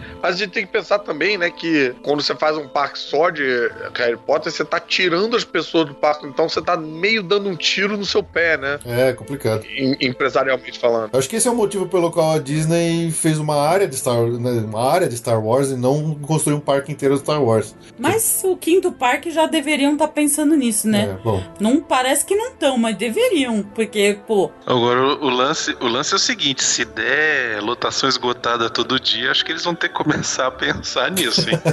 É.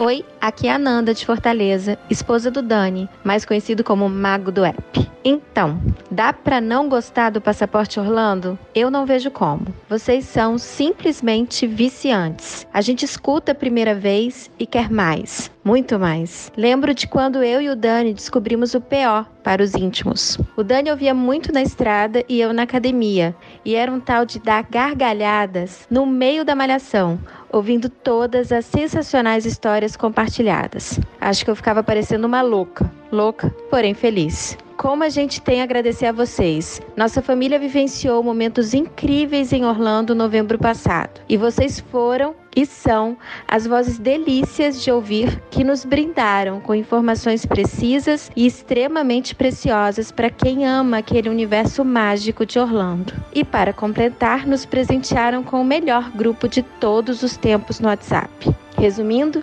November Rules, mas o Passaporte Orlando Rules Forever. Beijão, Ju e Felipe. Muitíssimo obrigada por esse maravilhoso podcast. Agora, o Magic Kingdom sempre foi, né, super bombado. O Hollywood Studio, cara, tá ganhando esse mega reforço. O Animal Kingdom, recentemente, com o Pandora, ganhou um, né, um, um upgrade aí. O próximo é Epcot Center, né? Tá na hora de, de ter um, um level up pro Epcot Center. Porque o, o brinquedo da Frozen não é o suficiente para não, não se compara a essas empreitadas aí desses outros dois parques. Com certeza. Aquilo foi um. Eles fizeram. um- Mesmo que é uma coxambration do Maelstrom, né? É. Aquilo. Você pega o Maelstrom, fria a Elsa e a Anna e o Olaf e tá feito. É um ride né? pequeno, com uma vazão pequena, por isso que ela sempre lotado aquele negócio lá. Eles realmente eles correram pra fazer alguma coisa lá de Frozen pra não perder o embalo. Mas o Epcot é, é outra história, porque com a proximidade aí dos 40 anos de aniversário né, do parque, que vai ser em 2021, 21. eles É já, anunciaram uma baita reforma geral. Vão mudar coisa pra caramba, vão mudar Vai ter o paisagismo, Guardiões da Galáxia já anunciado. É, Ah, vai? Ué, e como é que é isso com o contrato com ah, o lance lá da Ah! Ai, brecha! brecha! Brecha, meu amigo. Existe advogado equipe- pra isso, pra Uma equipe de 100 advogados. ficou minuciosamente estudando o contrato. Nossa, mas eu quero muito saber qual é essa brecha, cara. Como é que eles conseguiram? Então, o, o lance é o seguinte: a, a- contratualmente. Ah, O lance da Marvel com a Universal é o seguinte: eles têm o direito a usar os personagens dos quadrinhos. Sim. Todos os personagens que eles quiserem que tem a ver com Vingadores, Homem-Aranha, Quarteto Fantástico e por aí vai. Num raio, né? Geométrico ali de sei lá quantos quilômetros em volta dele, né? Eles têm exclusividade. É até o, é, é, ao, ao- ao leste do Mississippi. Tu- todas as terras ao leste do Mississippi nos Estados Unidos, a Universal tem o direito total de usar o que eles quiserem. Por isso que na Disney da Califórnia eles conseguem usar, porque Exatamente. tá longe aí. do Exatamente. Mississippi. Só que existe uma brecha contratual que permite que a Disney use em Orlando personagens que não foram ainda utilizados pela Universal. Então, entra Guardiões da Galáxia, entra o Doutor Pantera Estranho, Negra. Pantera Negra, Homem-Formiga, todos esses dos filmes, eles conseguem usar porque eles não estão no Universal. Desde que a Disney não use o nome Marvel, eles não podem falar Marvel. Aham. E isso não é só no, no, em Orlando, é para os Estados Unidos inteiro. Se não me engano, até nos outros Ah, parques. É. Inclu- Inclusive, esses, esses, essas coisas que estão fazendo lá no- na Califórnia, você vê que não tem nome Marvel escrito. Nas lojas da Disney, onde tem coisas da, da, da- da Marvel, não tem o nome Marvel escrito no na, na loja. Que doideira! É Super Hero, alguma coisa, porque eles não podem, porque o, ma- o nome Marvel para parques temáticos pertence ao Universal. Mas então o que eles vão fazer? É, lá no Epcot eles anunciaram, vai ter o Guardiões da Galáxia. Do mesmo jeito que eles fizeram o Guardiões da Galáxia na torre do terror lá do California Adventure, no Epcot vai ficar no lugar do Ellen's Universal Energy. E vai ser uma montanha russa indoor. Chama, e já falaram que vai ser a maior montanha russa indoor dos Estados Unidos. Puta que me pariu! Tô muito feliz de estar participando desse podcast hoje. Caraca, bicho! Então, não sei se vocês lembram ali daquele trecho, daquele pedaço onde era o Universal of Energy, que tem aquele prédio. Não, ninguém lembra, aquilo era É. horrível. Eu lembro, porque eu vou dizer que o brinquedo da Ellen também era um dos meus preferidos. Meu Deus do céu! Não, deixa, deixa eu tentar fazer um meia-culpa aqui. Quando eu era criança, eu achava chatíssimo aquele blá blá blá, mas eu achava incrível que na Disney, depois de você ver um cineminha e um bababá louco, a tela abria e a sala de cinema saía andando e você tava na pré-história, no meio do- dos dinossauros. Aquilo pra mim era muito incrível. É, isso era legal mesmo. Aí depois, quando eu voltei lá, mais velho, eu fiquei maravilhado com o blá blá blá. Eu achei um blá blá blá muito interessante. Achei os bonecos, os animatrônicos do- dos dinossauros tosquésimos, todos de- tremendo um pouco. Era meio- mesmo. Sabe? É muito ruim. Mas eu fiquei bobo com o animatronic da Ellen, que não repetia fala. Da hora que você entrava no campo de visão ali, ela entrava no seu campo de visão, até a hora de você sair, você não via ela repetir fala nenhuma. Era tipo um leque absurdo de movimentos e falas. Eu fiquei muito impressionado. E aí, já entendendo inglês, comecei a achar graça. Comecei a achar graça das coisas que a Ellen falava e tal. Então, fiquei impressionado como era um brinquedo que mudava de acordo com a sua idade. Ele meio que crescia com você. Mas sim, é, trocando isso por um- um- uma montanha russa indoor maior dos Estados Unidos, do Guardiões da Galáxia, aí sinto muito pau no cu da Ellen. Inclusive, depois que eles desmontaram lá o Universal Vanity, os caras acharam lá no depósito esse animatrônico da Ellen e eles deram pra ela lá naquele programa no talk show dela. É Mentira! muito engraçado. Procura no YouTube que tem o vídeo dela recebendo, ela ficou horrorizada com o animatrônico dela. é muito bom esse vídeo. Foi meio de surpresa? Foi, foi totalmente surpresa. Que genial, muito cara. bom. Mas pelo, pelo que eu entendi, aquele prédio todo lá da Ellen, eles vão manter aquela fachada exatamente igual aquele prédio que tem, e, e eles vão fazer ali uma, uma mini área de Guardiões da Galáxia na frente do prédio, meio que imitando o, o planeta lá do primeiro filme, que eu esqueci o nome. O que tem a Tropa Nova, o, o- o prédio da Tropa Nova. Eu tô na ponta da língua e também não tô lembrando, não. Se o o Marvete não lembra. Zandar, isso. Zandar. Vai imitar o Isso. planeta de Zandar ali. Então, é, assim, é só, só boas esperanças pra esse ride aí. Vai melhorar muito o Epcot também. E é louco, né? Porque a Epcot tem, tem muito espaço pra crescer, né? Tinha aquele. Eu me lembro que tinha um brinquedo que desapareceu. Pô, vocês têm que ser pessoas que vão lembrar disso, pelo amor de Deus, porque todo mundo que eu comento, ninguém lembra desse brinquedo. Eu às vezes acho que eu sonhei tudo. É um que você. que você tava dentro da cabeça de uma criança. E aí você via Esse é bem antigo, cara. Bem antigo. Tinha um animatronic que operava, né, como se fosse um cérebro, e aí você via telas, né, onde seriam os olhos, e aí comunicava com o estômago, comunicava com o coração. Quem fazia o coração era o Dana Carvey e o Kevin Nealon, que tinha aqueles personagens do Saturday Night Live, que eram os malhadores imitando Schwarzenegger. Aham. We're here to We're pump gonna pump you up. é, quem fazia o estômago era aquele Norm do Cheers. Cara, era um elencaço, cara, maneiro. É, isso aí ficava tudo dentro de um pavilhão que chama Wonders of Life, que esse pavilhão ficou tá abandonado lá até hoje, que os caras agora estão mexendo nele. O, pavilhão ficou abandonado há um tempão. Eles estão mexendo agora Cheio já. de coisas esse pavilhão. Eu lembro que tinha umas bicicletas ergométricas com vídeo que acelerava à medida que você pedalava. Então você tinha uma que era com uma câmera bem ao resto do chão, assim, você ficava na altura da grama, uma outra que era mais alta. Tinha umas coisas en- engraçadas e interessantes ali que, cara, largadaças. O, o Brunão que deve lembrar dessas coisas, que ele já foi desde de bastante tempo, né, Bruno? Isso aí eu lembro, lembro de algumas coisas desse aí, mas eu também fui nessa época aí, eu devia ter uns oito anos também e me lembro muito pouco, assim, mas eu me lembro dessa da bicicleta aí que ele que o Caruso falou, e me lembro dessa atração aí também do, Obrigado, do cérebro do Bruno. menino. Tamo junto, cara, somos velhos juntos. Isso aí. Pô, mas é louco você ter uma área dessa, cheia de equipamento, cheia de coisa, cheia de espaço e não, não virar outra coisa, né, cara? Então, ficou abandonado até hoje em dia. Agora que o pessoal tá vendo. Eles usam essa área quando tem evento lá de tipo Food and Festival, não sei o que. Às vezes eles usam pra Mas mesmo assim, Brunão, era só um pedacinho dela. Boa parte do, do parque só um pedacinho. Tava é verdade. fechada É. mesmo, trancada, abandonada. Agora que os caras já tem até umas fotinhas que o pessoal pegou que tem máquina fazendo obra lá e mexendo no prédio. Então já deve estar mexendo em alguma coisa já pra esse aniversário de 40 anos do, do parque. E qual é aquela área que tem aquele que tem um brinquedo que eu nunca fui do Rei Leão falando sobre as maravilhas da Terra? É, é, é, é no mesmo lugar do Soaring? É em cima do Soaring, chama Circle of Life. Mas já fechou. Mas já fechou também, já era. Morreu. E era um vídeo de 40 minutos, né? É, era longuíssimo. Era chato? Como é que era isso? Me conta aí, eu nunca fui. Olha, eu vou te ser bem honesto, a gente nunca foi também. Por isso que fechou, né, cara? É, a galera lógico, do ninguém ia. Passaporte Orlando nunca foi, é porque, gente, desiste. Não, Olha, não dá. se é uma atração num pavilhão lá, mais chata ainda que o. Como é que chama? Living with the Land. Living with the Land é porque é duro, né? É. É. A cota lá de, de chatice já vai no Living with the Land. Impressionante, né, cara? E aqui vocês veem os tomates. E à direita, os É. pepinos. Era um que você passava por uma estufa, não tinha um que Isso. você passava. Essa tá lá ainda, essa tá lá ainda. Essa não saiu. Essa tá lá e tem filas de uma hora às vezes. Você fala assim, gente, mas pra ver tomate. Ah, não sei. Tinha fila de gente querendo sair, né?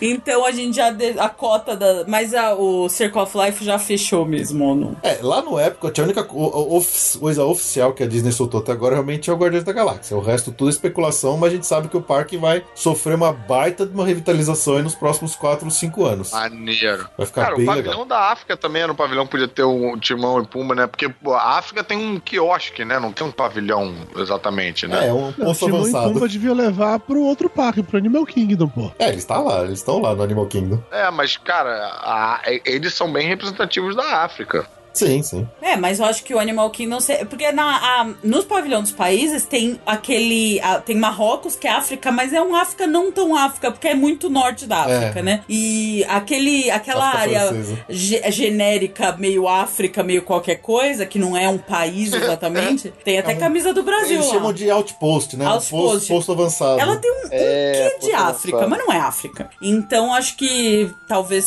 tenha mais a cara do Animal Kingdom. É, isso que eu falei É. do que eu acho que ele tem. Eu, eu tenho uma teoria do Epcot pra África. Tendo em vista é, que hoje em dia a grande moda nos parques é usar propriedade intelectual. Ninguém mais quer saber de fazer atração ride que seja uma temática original. É, Eles querem usar uma propriedade que já seja consolidada, que eles saibam que tem interesse. Então, é Marvel, Star Wars, Indiana Jones, essas coisas que eles querem usar. Tendo em vista isso que a gente acabou de falar, do- da propriedade da Marvel que a Disney pode ou não pode usar dentro dos personagens lá no, na Disney World de Orlando. Esse aqui a gente sabe agora que vai ter um negócio do Brasil, vai que tem outros pavilhões planejados que eles ainda não oficializaram, por exemplo, o pavilhão da África. Acho que também já passou da hora de fazer isso, né? Uhum. Aí você pensa assim, bom, já tem o Guardiões da Galáxia no Epcot. Vocês vão fazer um pavilhão da África. No pavilhão da Noruega, eles já enfiaram Frozen. É, no pavilhão da França, já enfiaram Ratatouille. O que que não impede eles, no pavilhão da África, não enfiar Wakanda e o Pantera Negra? Nossa. Essa é a minha teoria. Tan, tan, tan. Ah, Isso seria foda, hein? seria louco, hein? E Rei Leão, cara. Imagina, cara. Pantera Negra e Rei Leão, todo mundo junto. Uhul.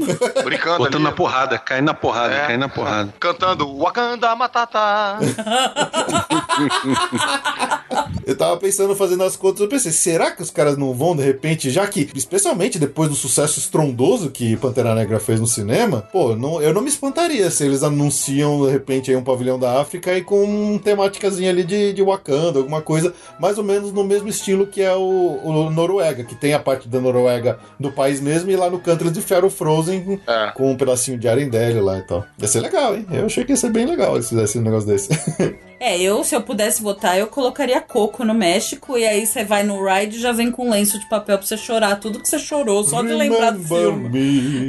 Não precisa ter nada. Cara, transformar aquele ride em coco era bem esperto também, né? Nossa senhora. Ia ser bem legal. Não, ia ser uma máquina de chorar aquilo lá, pelo amor de Deus. Fala em coco, já sobe lágrima no olho. Não, não dá. Mas seria Ia maravilhoso. subir o nível da água do, do ride. né? Ia- de lágrimas. No final do dia, o barco tá batendo no teto da atração de tanta água, água a mais que entrou lá. São lágrimas. Olá, Felipe Ju. Aqui quem tá falando é o Felisberto de São Paulo. Parabéns pela marca de 100 episódios. Vocês são incríveis. Conheci o Passaporte Orlando quando eu comecei a pesquisa da minha viagem de lua de mel. De lá pra cá não parei mais de ouvir. Nós chegamos lá sabendo muita coisa. As informações que vocês passam são tão ricas e detalhadas que em alguns momentos parecia que eu já até conhecia os lugares. Podemos contar com a Via Mundo também, que foi sem palavras, um suporte fenomenal. Então só posso desejar a vocês todo o sucesso do mundo e muitos mais episódios para nos divertir e informar, deixando todos nós sempre bem pertinho da Terra da Magia. Valeu, Felipe, Ju, sucesso para vocês, um abraço. Bom, lá na Tomorrowland do Magic Kingdom, a gente tem a confirmação, inclusive já tá até a- o terreno, já limparam ali do- coladinho com a atração favorita do Caruso lá, a Space Mountain. Eles vão construir a nova atração do Tron, é, o Tron Light Cycle, similar a que tem lá na Disneyland de Xangai. Eita! Isso é oficial, vai acontecer. Gente, que equívoco! Essa, atra- essa atração é maneira lá na. É legal pra caramba. Parece é uma montanha russa, só que você vai sentado na moto, né? Na moto do Tron, na montanha russa. Para, vocês foram já na Disney Xangai? Não, nunca Quem fomos, mas, mas a gente já viu vídeos no YouTube, serve pra isso, né, o YouTube. É, é passaporte Orlando, né? Não é passaporte Disney, não vamos também pirar. Eu gostaria muito, viu? A gente gostaria muito Cara, é expandir, muito longe aquele lugar lá. Pelo amor de Deus, já pensou ficar tudo isso no avião? Que tortura. Cara, eu já fui pro Japão, cara. Pousei na, na China de passagem, pra você ver como é longe. É longe. Tá, Eu peraí, queria, vai- eu queria ir de novo no Japão, porque quando eu fui, eu fui fazer turnê de stand-up e tal, então assim, não, não tive muitos dias de passeio livre e tal. Mas eu queria ir de turista em boa parte, isso acho que eu posso admitir aqui com menos culpa, porque a Universal Tóquio é a única do mundo onde ainda tem o brinquedo do De Volta ao Futuro. É verdade. Hum, não sabia disso. Ainda tá lá. Cara, a última chance de andar de DeLorean voando pelo espaço-tempo é Disney Tóquio. Universal Tóquio. Desculpa, Universal Tóquio, foi mal, foi mal. Ah, mas peraí, você foi fazer show de stand-up no Japão, você fala japonês, Caruso? Porra, parabéns, cara. Que foda isso? Eu sei cantar Hakuna Matata em japonês, mas não foi isso que eu fui fazer lá, não. Eu, eu fui fazer para as comunidades brasileiras lá, né? Tem uma porrada de, de brasileiro morando lá. E que fica bem carente de cultura de um modo geral, porque é uma galera que não consome tanta cultura japonesa, né? Então eles ficam lá consumindo é, por YouTube, vendo aquelas as TVs, nossos canais internacionalmente licenciados lá e tal. E é E isso, ouvindo muito podcast, cara. A gente tem. um- Eu não sei se o, passaporte Orlando Felipe tem isso, mas no Papo de Gold a gente tem uma base muito grande de ouvinte do Japão.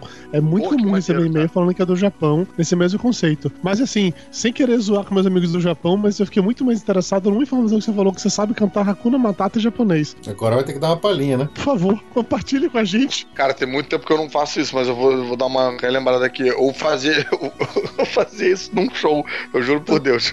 Eu já ganhei dinheiro pra cantar. Eu cantava Kuna Matata em, em cinco línguas diferentes. Ah, por favor. Agora, agora, É. Por favor. Hakuna Matata. Ni hibikeda. Hakuna Matata. I no message. Na Amazônia. Ikeru koto sa. Ore tachi no. Kono shishiki. Hakuna Matata. É isso. Parabéns, Caruso! Eu achei, eu achei que um dado momento você ia, ia fazer um mashup e entrar com Jaspion. Eu sou Jaspion. Porra, cara, acabei de descobrir que o meu show de comédia era uma merda, cara. Isso ia ter sido muito melhor. Porra, Tá de boa, prorrogado Tamo aí pra reciclar as coisas, bicho. Tamo É. aí pra reciclar as coisas, tá valendo. Acrescente isso no seu próximo. tá aí, tá anotado. Tá, mas então, voltando o Tron à Montanha Russa. É na Disney de Xangai que tem o Piratas do Caribe também, aquele fodão que você mostrou o vídeo pra mim uma vez, Felipe? Que tem. É, é incrível esse Pirata do Caribe de lá, cara. Dá vontade disso só por causa dessa atração. Qual é? Qual é do Piratas do Caribe lá? O que, que tem de diferente? Puta, você tem que ver o vídeo. Ele é, ele, ele é todo tematizado nos filmes atuais, então tem muita projeção, tem muita tela, tem muita coisa 3D em volta. Puta, ela é- parece realmente incrível, assim. De mistura é, tela com animatrônico. Então tem um baita do animatrônico ferrado do David Jones, assim, da, igual do filme. Então Ah, parece... galera, vamos combinar de ir, gente. Bora. Bora agora. Foi até uma Caruso, sério, cara, coloca, aí, né? coloca no YouTube Piratas do. Caribe Disney Xangai pra você ver. É um negócio É enlouquecedor. de cair o queixo, O cara. Felipe, É absurdo O mesmo. Felipe me mandou o, o vídeo desse, desse dia. Falei, cara, não é, isso não é real. Isso não pode existir. Eu queria muito que isso fosse pro Orlando, porque assim, cara, eu acho que na China não, não vai rolar na minha vida, assim, sabe? É um pouco longe demais, é complicado demais. Cara, mas é, a viagem é só isso, cara. É, é, é só é Disney e muralha. E aí volta pra casa. É, eu acho difícil rolar, porque afinal de contas o, o Piratas do Caribe do, do, do Magic Kingdom já é o clássico tradicional, eles nunca vão tirar isso pra colocar aquele lá, né? É uma pena. Mas se a gente pensar se eles vão usar tudo que eles aprenderam nesse ride do Piratas do Caribe lá pro Star Wars Land e outros futuros, pô, aí é. Ou sei lá, do Guardiões da Galáxia, pô, é de cair o queixo. Só deixar a gente com mais vontade. Eu acho que é bem possível, viu, Felipe? Isso aí. Essa, esse, apre- esse aprendizado aí que rolou, com certeza vai, vai ser aplicado em outras coisas.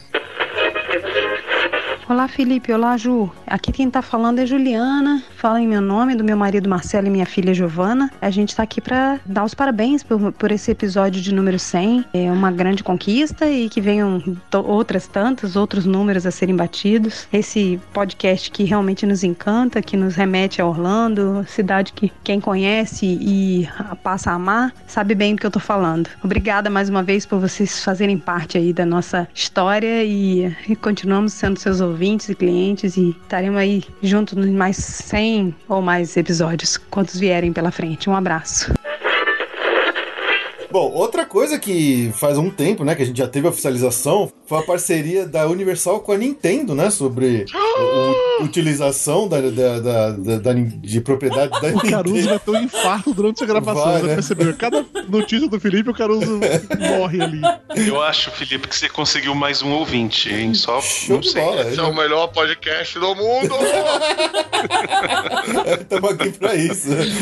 pois é, então, faz alguns anos já que, que a Universal anunciou essa parceria com a Nintendo. Inclusive, lá na Universal Tóquio, eles já estão fazendo uma obra pra construir uma Nintendo, uma Super Nintendo World, né? Uma Super Nintendo Land por lá. E em Orlando, é, a gente ainda não teve nenhum tipo de, de oficialização sobre o que, que eles vão fazer. Já teve muita especulação de que eles vão fazer. É, mas eles não param de comprar terra, né? É, pois é. Tem muita especulação sobre eles derrubarem toda aquela Kids Land lá que tem o Barney, que tem o pica-pau, não sei o que, e fazer alguma coisa lá do, da Nintendo. Só que teve uns boatos aí. Isso é no, no Island que você tá falando. No, no Universal. Isso é no Island ou no. Universal? No Universal mesmo. No tá. Universal mesmo, exatamente. Naquele fundão infantil. Pô, e o ET tá ali na beiradinha, né, daquela área ali, né? O ET tá velho, velho. É, mas o ET não sai, não.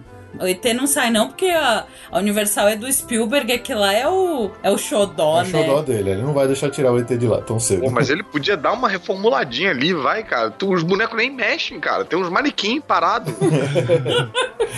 Tem movimento, cara. Um, um breve, um breve parte em cima do, do assunto ET. Eu fui assistir aqui recentemente em São Paulo uma cabine especial no cinema que era de ET. Tinha um- alguns filmes dos clássicos dos anos 80, assim. E aí eu fui assistir ET. Cara, o filme continua muito bom no cinema, bicho. É tosquinho, é, mas é muito bom. Só queria fazer essa parte. Sustenta, sustenta. Sustenta muito no cinema, então foi sensacional. É, na- o ride, ele é assim, né? É meio mico, assim, mas é bonitinho. Mas é que acho que É, os amigos do ET. O, ele é- o ET pra Universal é igual. o ET os- florzinha, o ET arvrinha, o ET é muito mico. O, o ET pra Universal é igual o Small World pra Disney, né? Tá um pra um ali.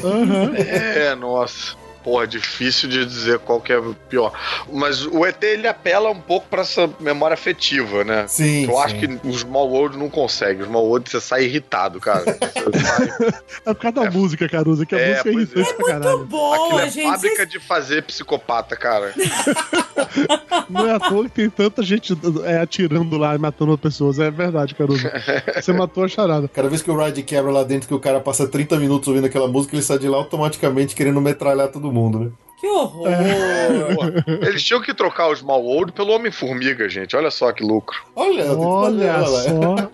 Boa ideia, cara. Aí ia ser o micro-universo, né? Ser mais uma. Gostei É. dessa. Curti, curti. É, Sobre a atração do ET, voltando pra aquela minha tia que pagou um dólar na banana e não sabia falar banana, quando a gente tava nessa mesma atração daí do ET, porque são, tem três bicicletinhas, né? Três lugares pra você sentar. Sim. E aí, a minha tia conta isso super empolgada, como se fosse a coisa mais maravilhosa do mundo, né? Mas aí tava eu, ela e minha prima. É, eu sentei numa ponta, minha prima no outro e minha tia no meio. Eu não lembro qual é a ordem, honestamente, é relevante nesse momento. O fato é que ela conta que eu e minha prima fomos correndo pra escolher o lugar e que ela ficou no lugar que a gente deixou lá, porque ela tá, né, Disney, criança, deixa as crianças escolherem. Mas aí quando chega lá no momento específico, o ET aparece na cestinha da bicicleta dela, sai da bicicleta dela. aí que ficou eu e minha prima com aquela cara de beijo assim, ela, ah, tá na minha bicicleta, ele quer ficar comigo. Ela acha isso mó legal até hoje. Eu apenas acho bonitinho ela achar legal, porque eu, eu fui de novo depois de adulto e é muito tosco. Muito tosco. Cara, eu me lembro que a diversão do ET, que ele fala o nome, né? É. Ele fala, ele dá tchau no final. Era ficar encontrando nomes escrotos que pudesse misturar com o que ele fala pra virar um palavrão. Então falava que o meu nome era Tola pra ver se ele falava bye, Tola. Ai, tem que ser brasileiro. Caruso, um, um amigo meu que mora lá, ele disse que ele fez isso muitas vezes e eu nunca tive essa maldade, eu devia ter falado a mesma coisa. Bicho, ele me falou isso. Cara, mas dá. bye, Tola. Sabe por quê? Ele não fala bye pra cada um. Ele fala bye pro primeiro e depois é vírgula, entendeu? É, exatamente. Então, Aham. se não tiver bem combinado, ia ficar bye, Dudu, Tola, Fernando, entendeu? Entendi, Não- entendi. Não caso. Tô maquinando isso já tem um tempo. Cara, brasileiro precisa ser estudado mesmo, né? É. É, um cara. querer, querer trollar o ET, gente! O ET! Ao que tudo diz, indica, né? Se realmente for feita lá, negócio da Nintendo, o ET deve sobreviver e todo o resto vai pro saco. É, é que teve um recente bota que o pessoal tava falando que, teoricamente, agora, no final de 2017, começo de 2018, já deveria ter começado algum tipo de obra se eles fossem fazer lá essa área da Nintendo. Só que não aconteceu absolutamente nada, ninguém mais falou, o assunto morreu. E a Universal saiu comprando milhares e milhares de terras ali em volta do, do que eles já têm da- ali em Orlando. Então, cada vez mais e mais se faz um boato a respeito de um terceiro parque temático do Universal. E aí, provavelmente, eles teriam abandonado essa ideia de jogar a Nintendo lá dentro do Universal existente e colocar esse negócio num parque novo. Então, quer dizer, a gente ainda tá aguard- aguardando qualquer coisa deles aí, mas a gente fica imaginando uma atração de, sei lá, de Mario Kart ou de Pokémon. Cara, eu acho que. Felipe, imagina, cara, uma atração do Super Mario World, o único jogo do Super Mario que realmente é relevante, todos os outros devem ser ignorados, em que você vai montado no Yoshi, e Yoshi vai pulando, sabe? E tem aquela mega tela na frente, você aperta o Yoshi pra ele botar a língua pra fora e pegar alguma coisa. Caralho, velho, Eu, eu, eu acho todas as atrações bacanas e tal. Eu, eu só consigo pensar na lojinha da Nintendo, cara. Nossa. é de perder, é de gastar todas as moedinhas do Mario lá, cara. Porra. Eu fico imaginando se eles conseguem fazer uma atração de Pokémon com realidade aumentada, alguma coisa assim, que você sai caçando pelo meio da área, assim. Nossa. Putz, Mas tu já tem o, o aplicativo hoje, Pokémon GO, que já faz isso, porra. Fazer isso gigante, é isso, é isso Mas imagina numa arena, cara, com óculos virtual. você vê os bichos quebrando o pau lá um contra o outro. Ah, Quer fazer um ok. Pokémon GO gigante, é isso. Você, dá- você coloca o óculos, você vê pra todos os lados, não precisa olhar pela cela- tela do celular. Ok, tá bom. Pode ser. Mas se fosse com projeção de holograma, seria mais legal. Aí você vai jogar a bola nele, a bola passa pelo holograma, bate no seu amigo que tá atrás, seria mais legal ainda. Bom, outra coisa que a gente sabe que tá acontecendo lá no. Mas dessa vez lá no Island of Adventure, é aquela montanha russa lá Dueling Dragons, o Dragon Challenge que tinha lá no, no- na área do Harry Potter, já foi derrubada, não tá mais lá, destruíram, demoliram ela. Olha, e que ninguém ia, né? De- mesmo depois dela ter sido fagocetada pelo Harry Potter, continuou ninguém indo, ficava com cinco minutos de fila. É, ela, ela- eu não sei porquê, porque era muito boa aquela montanha russa. Eu não sei por que que as pessoas não iam. É, Realmente eu não entendi. eu nunca fui, eu tinha medo. Mas derrubaram aquele negócio lá e tudo indica que eles vão construir um novo Dark Ride, talvez aí dentro do tema, sei lá, do Animais Fantásticos. Não é mais fantástico. Mas ainda não falaram. Dizem que vai ser uma montanha russa também, mas Ai, meu Deus, quando é. Universal, você já fica com medo de não caber, né? É, Que. Isso aí eu não me empolgo porque eu sei que eu não vou caber nessa merda. Então, Que merda. Não, é, começa a falar em atração na Universal, você já, já, já se prepara pra não caber mesmo. Saco. E do Harry Potter eu não me conformo. Universal tem essa fama aí, é de não, não, não ter esse pensamento. Fama não, é real. eles odeiam gordo. Cara, não é fama, Caruso, não cabe, velho. gordofóbica, gordofóbica. Gordofóbica Cara, pra você ter total. ideia, Caruso, quando eu fui pra Disney há uns dois ou três anos atrás, eu tava empolgadaço pra ir na era de Harry Potter. Eu tava igual a Ju, dizendo que ia gastar todo o meu dinheiro em Harry Potter. Tava louco, louco, louco, vou jogar dinheiro nos lugares. Eu cheguei lá, na hora que fui no primeiro brinquedo que não me deixaram entrar porque não me cabia, eu fiquei tão puto, mas tão puto que eu não comprei Caralho, nada você de Harry pegou a Potter. fila e não. e Eu não- peguei a fila. Aí quando chegou, eu falei: não, você pode se testar ali na cadeirinha, naquela cadeirinha da vergonha de gordo ali, pra todo mundo ver aqui no- na frente da fila. Na frente de todo mundo, cheio de criança pendurada em volta, né? Que você tem que ficar arrancando criança. Que você, que você não pode entrar Caralho, porque você é gordo pra cara. Então, por favor, saia da fila, vá ali, gordo, monstro. Caralho, sente é ali que pra todo mundo ver. Aí sentou, não fechou, é realmente gordo, você não pode entrar. Tchau. Vá comer, vá comer, que é o que você merece. Vá comer, vá comer. Com Eu fiquei puto, não comprei Estados nada. Unidos, né? Que é, que é, porra, porra, que é sempre à frente, né? Do, ah, e pô, primeiro a cunhar a questão do bullying, o caralho a quatro, que me faz um papelão desse, né? Porra. Nem anima. escroto.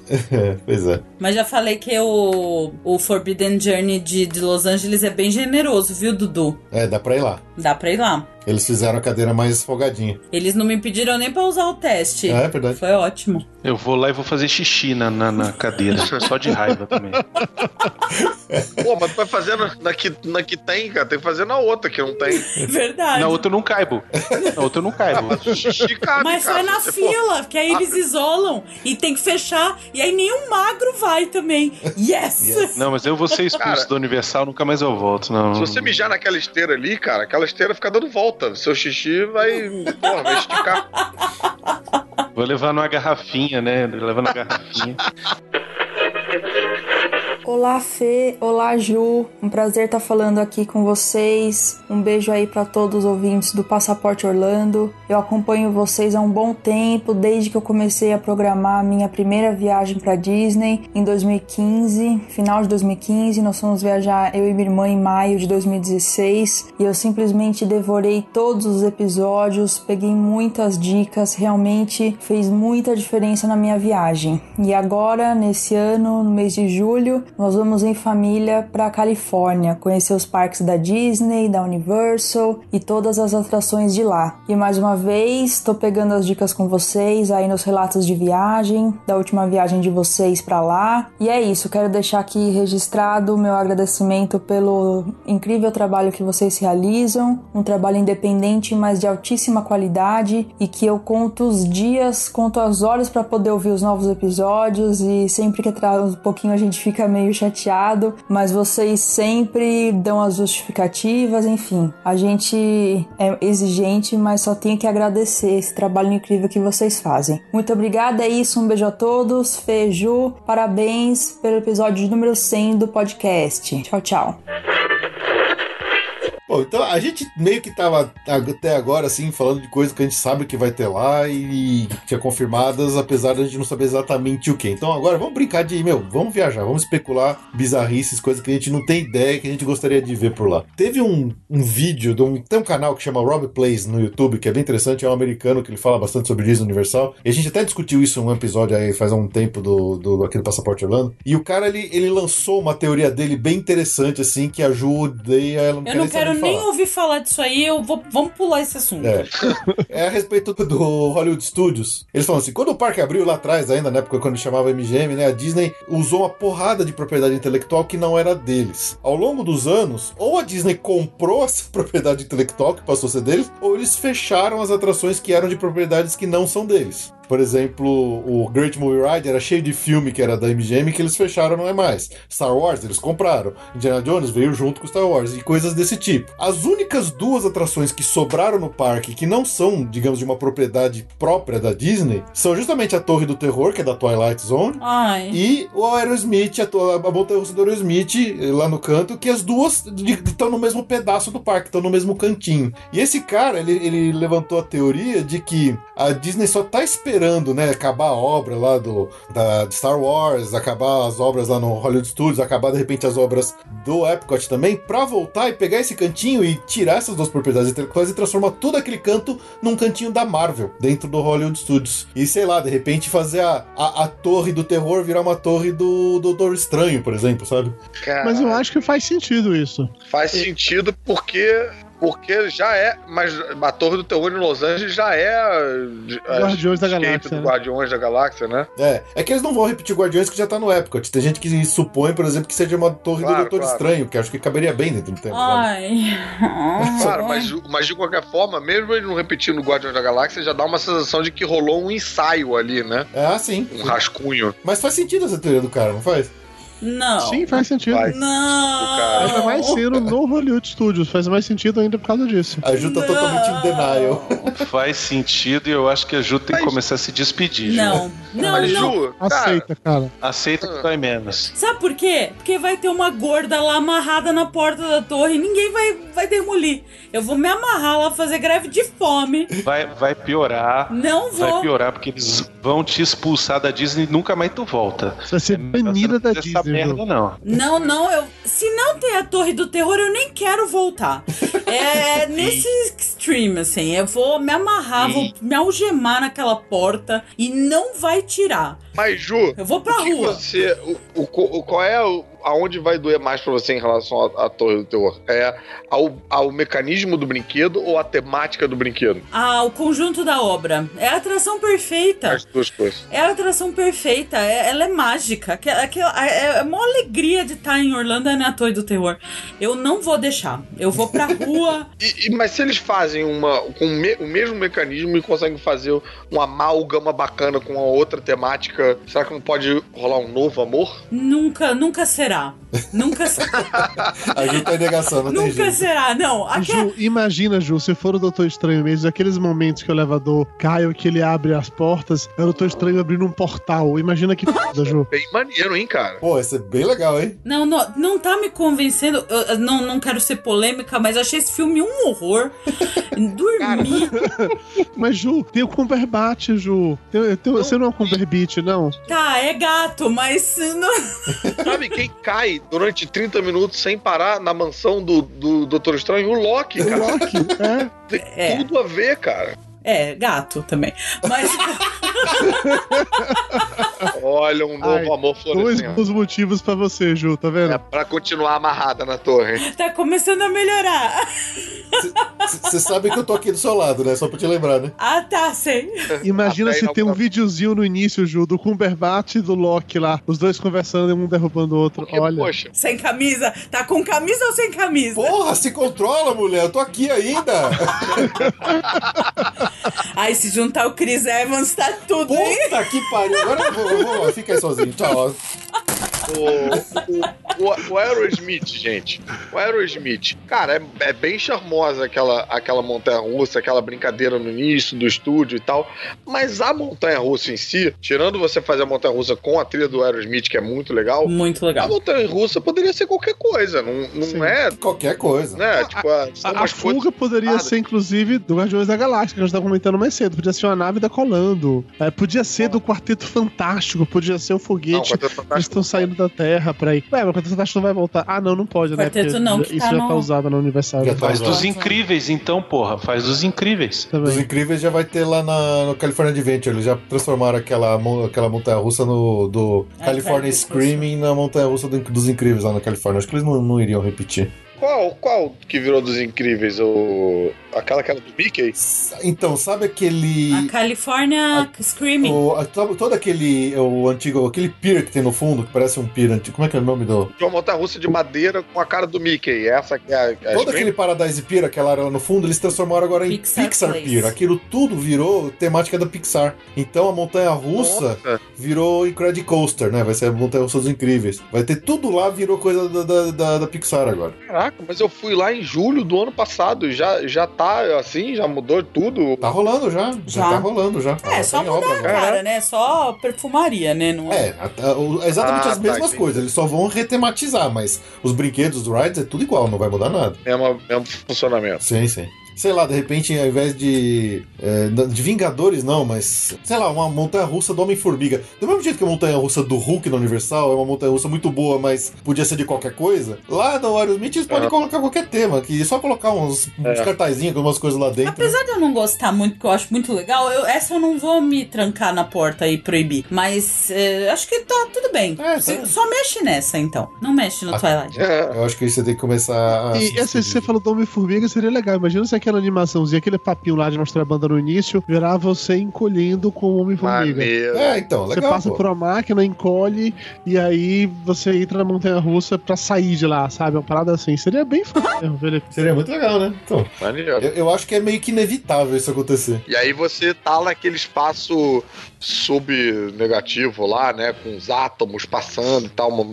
Exatamente, É, mi- olha aí, microverso. Exatamente, aí acabei Roberto. direitinho dentro do, do- da brincadeira ali. Maneiro. Ah, eu sou muito apegada, eu não consigo imaginar saindo ali, não tá aquele beco todo pichado, com a cara de Los Angeles, É. com aquela limusine, porque é linda a limusine, É. super stretch. É, Ju, mas Ai, você sabe dói. Ju, que o povo da Aerosmith, eles estão ficando cada vez mais velhos. Eu sei. E uma hora eles vão morrer e a banda vai acabar. Aí não vai mais Não, fazer e- sentido. E outra, cara, a múmia tá na Universal. Então não dá pra. dá pra continuar com o Stephen Tyler ali, entendeu? Escroto, caroso. Nossa, eu juro que eu precisei pensar uns 3 segundos É, pra conectar a piada aqui. Não, mas olha, você consegue trocar por qualquer coisa. Você consegue trocar por qualquer coisa que seja em Los Angeles. Sim. É, o que vai mais dar trabalho mesmo trocar vai ser a, a, a Torre do Terror. Essa que vai ser, acho que, mais trabalhosa. Não vai trocar nada! Não vai trocar nada.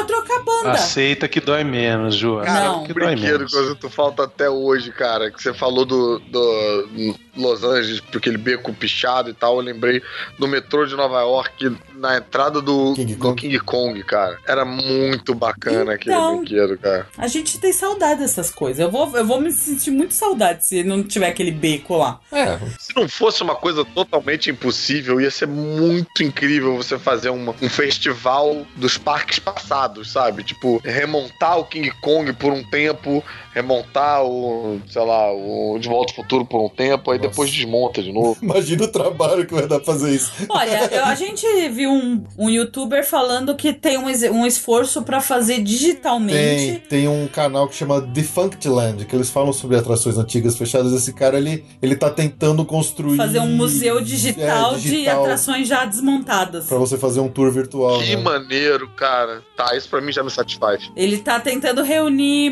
material e tal. É, uma- é um projeto do cara. É bem legal, É bem né? interessante. Defunctland, pode procurar. Esse cara fala bastante nisso. Imagina se ele coloca o vídeo do, do Capitão Io lá. O Bruno, o Bruno vai ficar assistindo em loop, assim, o resto da vida dele. e dando o moonwalk na sala enquanto vê o vídeo. Aham. Ah, é, eu adoro, adoro aquela porra, cara. Porra, aquilo Cara. é incrível. Nossa, cara, esse Capitão Will, puta que me pariu, cara. Aquilo, aquilo na cabeça, cara. Porra, eu terminei, eu saio daquele negócio, eu ficava dando moonwalk no tapete, ô Caruso. Porra. Pelo amor de Deus, cara. Eu saio de vontade de matar o Michael Jackson de novo. Quer dizer, não que eu tenha matado, mas É isso, cara. Ah, bom. É outra- De novo ficou esquisito, né? Ah, ah, bom, né? Ainda Isso, bem isso que é algum tipo de confissão? Porra, eu, eu cheguei seco pra ver o Querido Encolher as Crianças de novo. E aí tava rolando esse festival Capitão Neo aí, eu fiquei puto da vida. É, a gente entende, é muito ruim. É.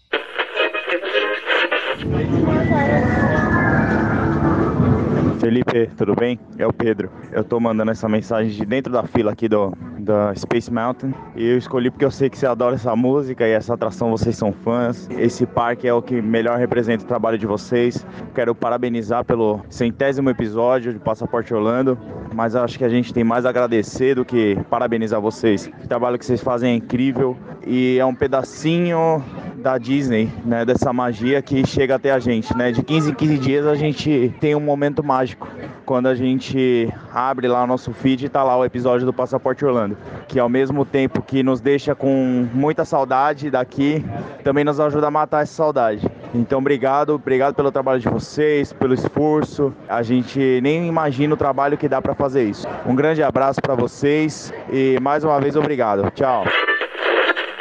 Bom, mudando de parque lá pro Animal Kingdom, tem um rumorzinho meio bizarro que apareceu algum tempo atrás. Eu acho estranho, porque afinal de contas hoje é um parque até bem completo. Eu duvido que eles queiram mexer tão cedo no Animal Kingdom. Mas tinha gente falando sobre uma modificação de toda aquela área Dinoland USA, transformando ela numa área temática de Indiana Jones. Isso ia ser foda. Isso, cara, é muito louco, né, cara? Porque Indiana Jones é um. Ele permanece relevante hoje, não é relevante só Mas pra gente. falando que vai fazer um filme novo dele esse ano, ano que vem, sei lá. Ano que vem, é o próximo filme do Spielberg. É Gente, possível. mas vai ser o Harrison Ford na- mumificado, né? Porque não é possível. Mas é, já vai começar a filmar esse ano já. O último, o último Indiana Jones, ele já mal andava, já faz 15 anos. É, e vai vir o Kylo Ren e vai matar ele de novo. Vai vir o Kylo Ren, né? Dessa vez ele vai matar ele com um chicote, não com o sabre de luz. O Harrison Ford deve estar arranjando um jeito de todo mundo matar os personagens dele lá. pra não voltar mais. Deve ser. Não, fo- foda, cara, Indiana Jones era um negócio que podia ser tipo 007, sabe? Você muda o ator e continua contando histórias do personagem naquela época, sempre jovem. É, eu acho Era muito também. simples de fazer, uma, de fazer uma parada dessa, bicho. É, E-. Ah, aquele jovem Indiana Jones era um pouco isso, né, cara? Dava Sim, e era, e era bem legal. E assim, dava pra pegar um filme desse, começar a, uma coisa muito batida, mas começa com o Harrison Ford atual, velho, contando história pra alguém, entra um novo ator e acabou. Harrison Ford, não precisa voltar nunca mais aqui. A partir de agora a gente vai mudando os atores e por aí vai. Era super de boa se manter essa franquia viva. E eu adoraria, porque assim, eu, eu sei que aquele show lá do Hollywood Studios do Indiana Jones, eu sei que ele é ruim, sabe? Eu sei que ele tá velho, que ele tá datado, que não tem graça. Mas eu fui lá de novo, já adulto, e eu continuei achando legal, porque é Indiana Jones, sabe? Nossa, É, aquela bolona tá é caindo engraçado, ali. é engraçado, mas, cara, você realmente querer convencer alguém que aquele cara que tá ali é o dublê do Harrison Ford hoje. Não, com certeza não. Porra, dava pra mudar o texto, né? Um pouquinho. É porque é um show maneiro, né? É um show engraçado. Aquele cara que eles pegam da plateia, o cara que finge que é da plateia, enfim. Ih, spoiler, desculpa, gente. Brunão já foi. Eu já fui. Já fui a bola. Mas, pô, na Disneylandia Paris tem, o, tem a montanha russa do Indiana Jones, né? Que é divertidinha. É, no- na Disneyland tem o ride do Indiana Jones, que é exatamente o mesmo carrinho, o mesmo sistema lá do dinossauro, dinossauro. que tem lá na área do, do de Dinosaur. Não sei se de repente é, foi isso que motivou esse, esse rumor todo, né? É que eu acho estranho porque. Eles não vão me gastar dinheiro com Animal Kingdom É, não, e eu acho que não tem muito a ver com a temática do parque. O parque ele tem um storytelling muito bem caprichadinho, muito arredondadinho hoje com as áreas temáticas dele. Eu não acho que não tem nada a ver com colocar Indiana Jones lá no Animal Kingdom. Ia matar de vez a história lá. E não tem animals mesmo, né? No... É, exato. Tudo bem. São é, a coadjuvantes. Dinoland USA são dos animais extintos. Ah, o Indiana Jones é um arqueólogo que pode desenterrar de, de esqueleto, sei lá, mas não, não tem muito a ver, nem com o personagem, nem com a. É, é, não tem a ver. Não, cara, tem tudo a ver com Hollywood Studios, né? Não, Com Hollywood Studios, perfeito. Com certeza. Mas sei lá. E, e falando da, da Disney, teve a recente né, aquisição da Disney da Fox. Que obviamente deu um monte de propriedade intelectual aí pra Disney começar a, a brincar de, de pensar o que, que eles podem colocar nos parques. O que, que vocês acham que tem hoje no catálogo da Fox que pode ser aproveitado num parque da Disney?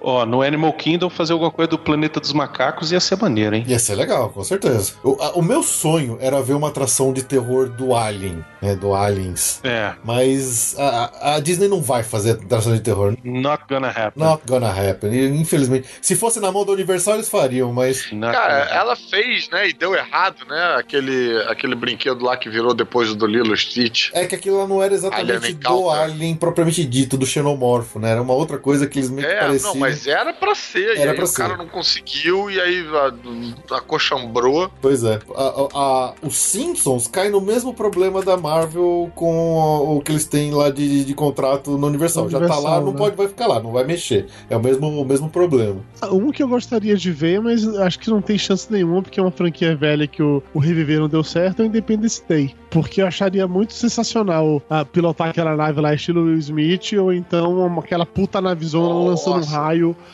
Eu Isso ia acharia muito maneiro, cara.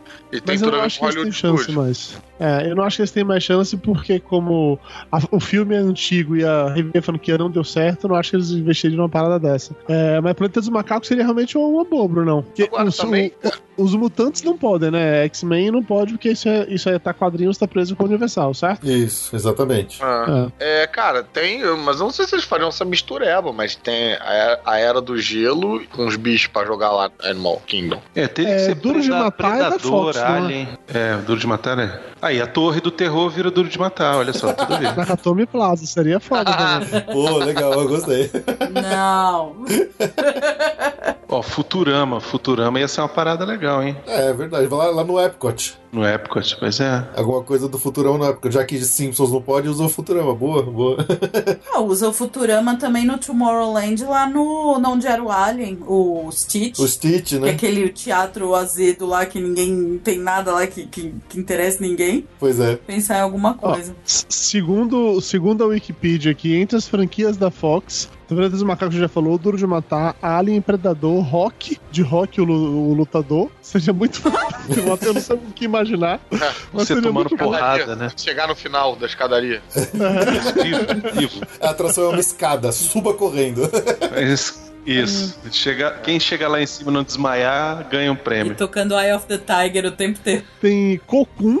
Que puta, Cocum seria foda também, Nossa. mas não, cara, é muito velho. Mas é, Uma Noite no Museu é da Fox também. E isso eu consigo ver atrações sendo feitas com Uma Noite no Museu. É, legal. É, mas assim, o filme tá, não tá em alta, né? Também não. Não, não tá, mas. Mas é interessante, a temática funciona. Não é tipo, ah, olha só, vai ter. É, eu lembro que quando saiu esse acordo, eu fiquei pensando, eu cheguei à conclusão que não tem muita coisa que a Fox teria trazido pra dentro da Disney que poderia virar atração de parque. Acho que é tudo muito mais, sei lá, mais adulto, mais sério, tipo, sei lá, séries deles. Tem a paixão de É. Cristo, né? Chega no final da atração, você acha que acabou. É, ele voltou! Tem é, não, realmente, eu concordo com você, cara. Nada Não relevante, cara. Não tem nada. tem nada assim, não. Eu, Perdido em Marte foi da Fox, mas é baseado num livro, então eu não entraria nessa vibe. É, pois é. Sei lá, uma, uma- um ride do 24 horas, que você vai ser torturado pelo Jack Bauer, sei lá, alguma coisa. Ai, a minha mãe.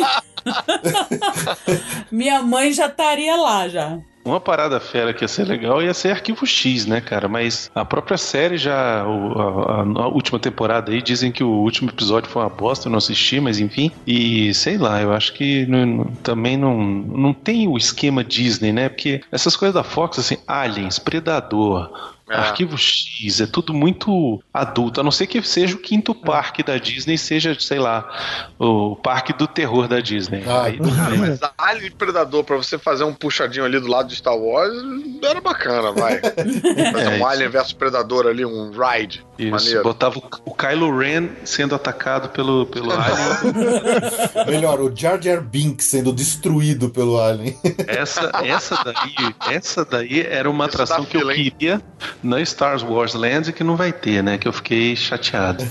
Mate Jar É, Jar Binks. mas assim, pode não, Jar ter, Jar Binks. pode não ter pra montar ride, mas pode ter pra montar, por exemplo, restaurantes temáticos. Já imaginou o bar, aquele bar lá do How I Met Your Mother, que é da Fox, por Porra, exemplo? legal. Seria bom legal uma parada dessa. McLaren's. É, uma clara, seria interessante pegar de repente nesse tipo de coisa. Ou a gente falou da torre do, do, da- do terror virar o Nakatomi Plaza. Acho que nesse conceito, assim, pode até ser que se aproveite. Só pra pra não dizer que não tá usando nada, entendeu? Mas eu concordo com vocês que é uma parte pra um público muito mais adulto. Não é família, É. não é Disney. Talvez se tivesse na mão da Universal, eles fariam alguma Com coisa. certeza. Né? Eles teriam mais pulso. Por... Ah, sim, com certeza. De repente, de repente, a Disney pode usar como moeda de troca. Você me dá a Marvel e eu te dou essas merda aqui, você usa do jeito que você quiser. Entendeu? É, pode ser. Olha, agora falando da torre, assim, eu não. Eu, apesar de eu não querer ouvir isso, mas Arquivo X combinaria pra caramba com a torre. Olha, Olha, aí. é verdade, é verdade. Olha aí, a Ju, a Ju começando aceita. a dar ideia. É. Mas não é uma ideia, isso não é uma ideia. Eu não quero que mude. Mas Arquivo X, ao invés do. Pô, é Você legal. tá subindo no elevador, você tá sendo abduzido ali. Você tá sendo abduzido e. É. Felipe, manda, manda a ideia pro teu amigo cast member lá, porra. Vamos Não, lá. não, não manda, cancela. Br- Brunão, você viu que o Jedi Mind Trick tá funcionando na Ju, né? Ela Não, tá aceitando não. aos poucos. Não vou aceitar os poucos.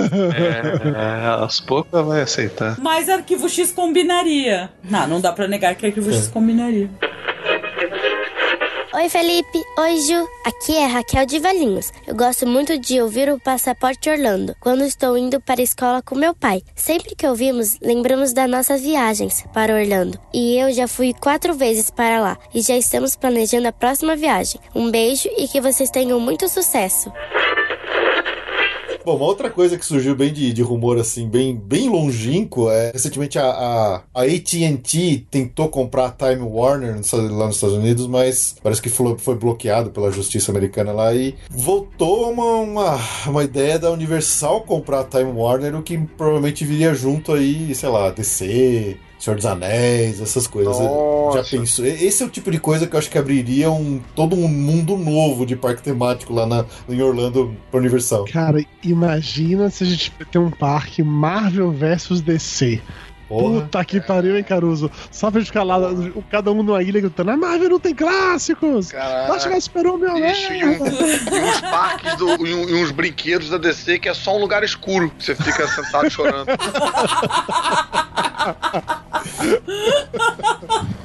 Imagina o, Zack brinque... Snyder Ride. Imagina o brinquedo da DC chamado Marta. A grande atração do, do- do brinquedo é que todos os cast members vão ter a plaquinha escrito Marta. É isso. Olha que piada sensacional, cara. Na porra da ilha da DC, todos os cast members têm a plaquinha com o nome Marta. Olha que maravilhoso isso, bicho. Porra. Já quero. Coitado uma. da DC, a DC. Coitados, que dó. A montanha russa do Batman vs Superman é tipo uma volta enorme, sem nenhuma queda nem subida. Tipo, não tem emoção. É uma linha reta, né? É uma linha reta rápida e só. Mas vem cá, pô, mas transformar o- os brinquedos da Marvel nos brinquedos da DC poderia ser uma puta solução pro Universal, né? Porque eu acho que ela não pode nem entrar em reforma. Se ela fechar um brinquedo pra reformar, ela perde o direito. É, a Disney já pega de volta. É, o problema é, eles que a DC. o bote, né? É, a DC hoje ela tem um contrato com o Six Flags, né? O Six Flags usa os personagens da. DC. Eu não sei como é que se ficaria. Mas não é longe, não é em Los Angeles? Tem nos Estados Tem Unidos Estados Unidos inteiro. todo. Ah, tem, é. É que é mal utilizado pra caramba, né? Porque na verdade assim, é que nem- é mais ou menos o mesmo esquema da montanha russa do Hulk lá no Universal. Ah, é a montanha russa do Batman. É só isso, não tem tematização, não tem nada assim especial. Eles usam meio mal. Ô os Felipe, o que eu, eu acho é que a Time Warner é dona do Six Flags. Ah, É, aí o vem pro- tudo junto. O problema o problema é esse, assim, a porra da, do Six Flags é que nego é a Warner sem saber o que fazer e aí, ah, não, bota aí o Super-Homem nessa merda aí dessa montanha russa. É, aí É não vai emprestar pra. Universal nem por um caralho, né? A, a Warner não sabe o que fazer com a DC no cinema, também não sabe o que fazer nos parques, né? Nunca soube, né? Já que não tem nada na atração, é- a tentativa é de tentar vender alguma coisa em gift shop, né? Se a montanha russa é do Batman, imagino que tem a camiseta da montanha russa É, do sim, Batman, mas- Batman e etc, né? Mas não tem nada nem perto do que a gente tem com Marvel lá no Universal. Sim, sim, ou, sim. Né? Vale a pena. Russa do Batman não passa pelos pais dele morrendo, não tem nada Não, disso. nada disso. Oi, Fê, oi, Ju. Aqui é Thaís Del Papa, de São Paulo. É uma honra poder fazer parte da história de vocês, ter deixado um depoimento no episódio 50, gravado um episódio de Coisas Nerds em Orlando e agora fazer parte do depoimento do episódio 100. É, primeiramente, parabéns pelo excelente trabalho de vocês, tanto em termos de conteúdo quanto edição. Com certeza é um dos melhores podcasts que eu já ouvi. Em segundo, meu muito obrigada por vocês dividirem todo esse conhecimento e nos fazerem voltar para Orlando mesmo estando aqui no Brasil. Então, parabéns e muito sucesso, que vocês continuem brilhando para os próximos anos. Um beijo. Bom, vamos para uma, toda uma brincadeira diferente aqui. A gente, lá no, no episódio 50, a gente até começou a brincar nesse negócio de hotéis temáticos. E, e fomos surpreendidos, né? Quando a Disney, na D23 do ano retrasado, anunciou que eles iam fazer o hotel temático de Star Wars. Que ninguém esperava que isso. Rapidinho, fomos surpreendidos, não. Eu tinha certeza que iria acontecer. Não venha com essa, não. Certeza ia acontecer. Não, é, eu, Eu acho que o Dudu tem fontes, É você- né? você- só se você tiver fontes, porque todo mundo tinha esperança, mas ninguém assim achava que ia, Ia acontecer pagar pra. Ver, né? É, exatamente. Eu acho que Porque- ele tem é fontes. Cara, eu aprendi com a Xuxa. Tudo que você quiser, só basta acreditar. O cara lá de cima vai lhe dar. Meu Deus.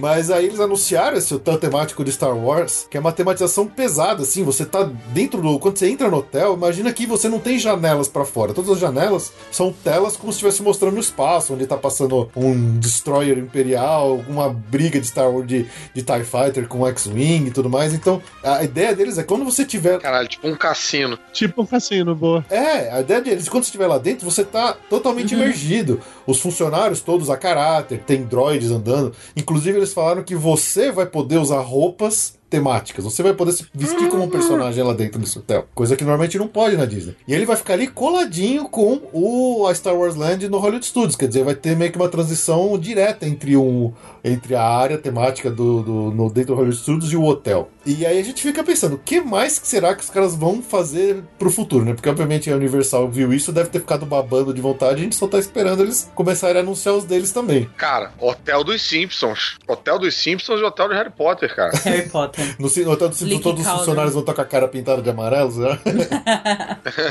Todos os quartos são iguais à casa do. do a sala do, do Homer. É. Cara, maneiro, hein? Eu acharia maneiro. Fiquei pensando no hotel de Indiana Jones, parecido com o, o templo lá que ele fica no, no segundo filme, no, no Templo da Perdição, que tem aqueles quartos. Pô, quem vai querer se hospedar no tempo da petição? É, então, é legal, pô. Eu, eu, eu me hospedaria no Overlook Hotel do, do, do Iluminado se tivesse. Cê é Pronto, falei. maluco. Falei. Eu ficava lá. Nossa. Tá maluco, cara. É maluco. Ou então já pensou, sei lá, a mansão dos X-Men ou uma mansão dos Vingadores, alguma coisa desse tipo, um hotel bem tematizado de, de Marvel, você não seria legal? maneiro, mas, cara, o hotel dos Simpsons e o hotel do Harry Potter é o, é o tiro forte da Universal, né, cara? Demorou até, né? É, e você fazer, no caso do Harry Potter, você poder fazer essa dinâmica de botar as, as pessoas andarem fantasiadas de, com roupinha de escola e tal, e tem mágicas, porque o, o- eu acho que o Parque Universal, até nesse sentido, foi o primeiro a começar a brincar com interatividade, com as varinhas que se você faz o movimento certo,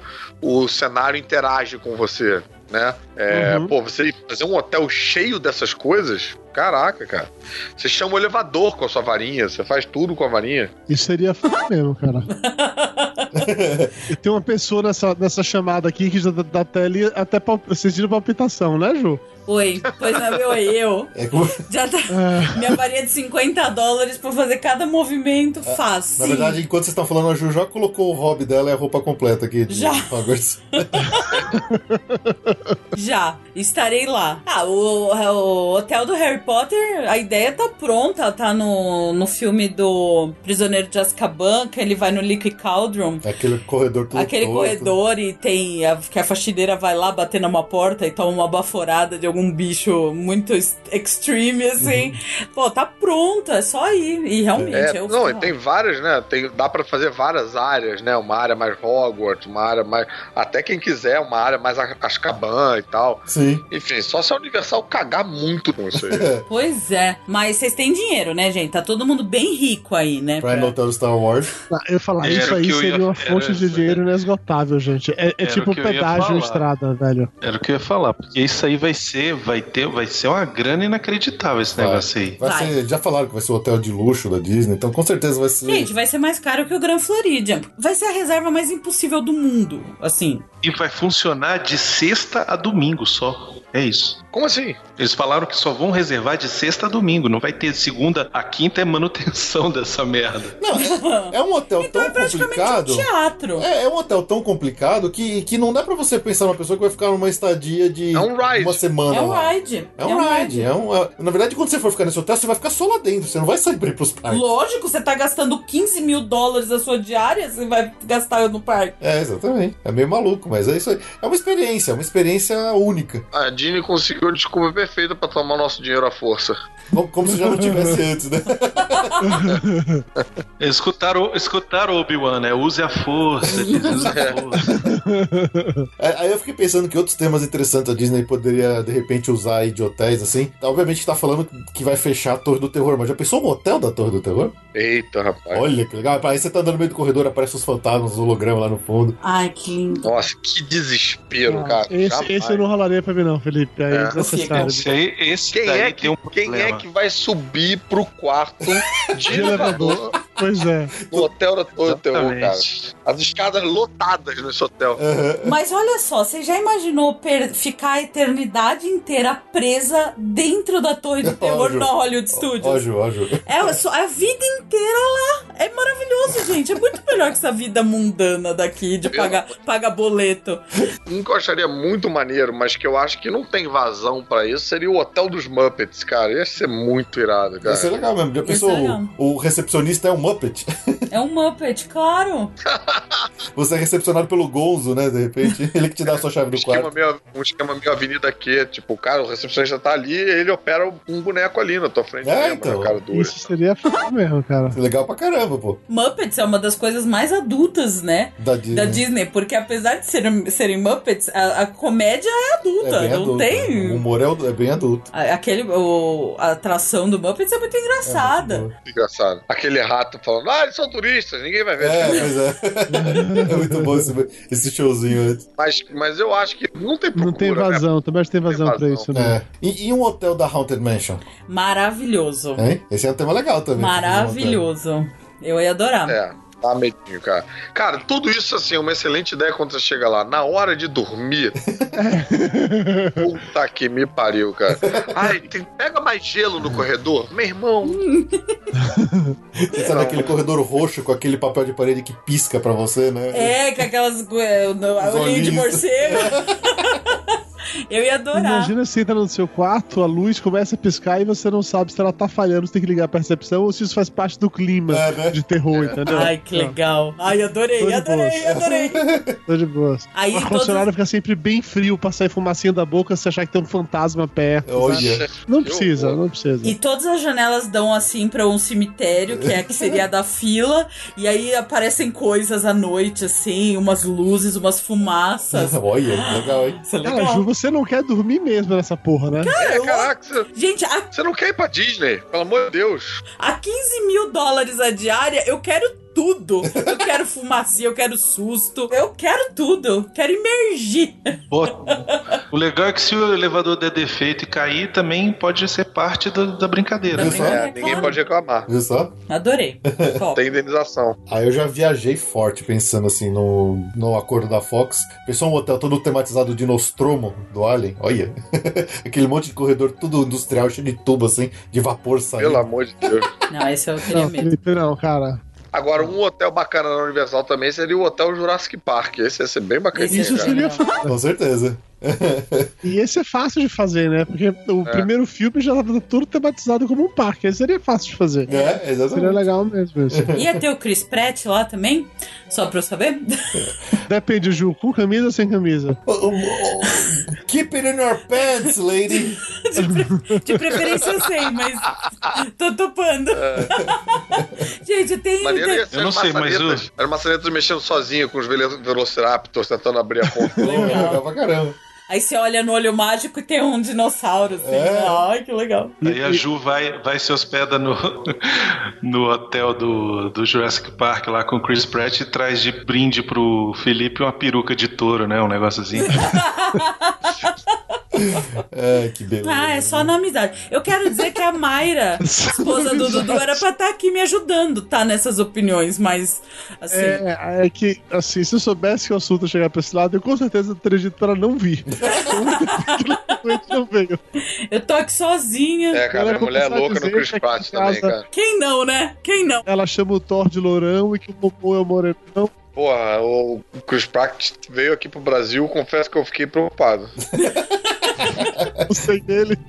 É, um que eu gostaria muito, mas não, não faz parte de, um de propriedade nenhuma, seria um. Você sabe que somos irmãos Trekkers, seria um da Frota Estelar. Puta, eu adoraria Você tá lá com to- todo mundo lá com aquela roupinha da, da Frota Nossa, isso é Estelar, os quartos pra ser É aquelas legal, as é. portas, você ap- apertava e ela corre pro lado, assim. Eu acharia bem foda. Fazendo barulhinho. Isso né? é legal que você podia sair de pijama no corredor que ninguém nota também, né? Exatamente. olha, olha que legal. Mas isso não é propriedade nem da Universal nem da Disney, né? Então seria mais complexo uma parada é. dessa.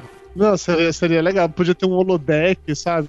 Pô, muito louco. Esse eu gostaria demais. Aí Você entraria pela ponte de comando da nave, seria a entrada e tal do, Agora, do pô, hotel. tá aí. Dudu falou um negócio que não é propriedade de ninguém, né? O, quer dizer, de ninguém, né? Nem da Disney, nem da. É da Paramount. É, nem da Disney, nem da, da Universal. Mas, cara, se os caras descobrem que, por exemplo, imagina que a Disney faz um hotel temático de Star Wars e é uma grana, e as pessoas começam a não querer ir pro parque, ficar só dentro do hotel. De repente, a onda de hotel temático pode varrer os Estados Unidos.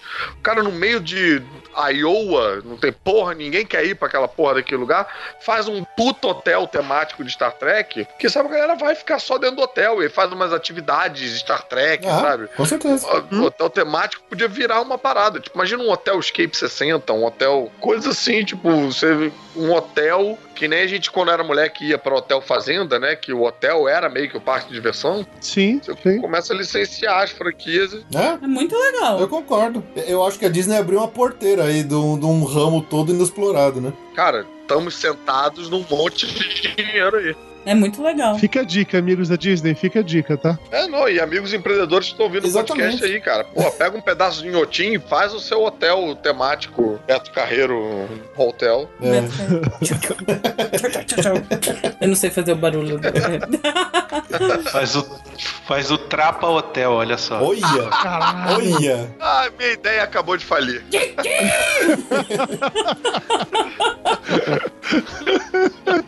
Ia ser muito louco.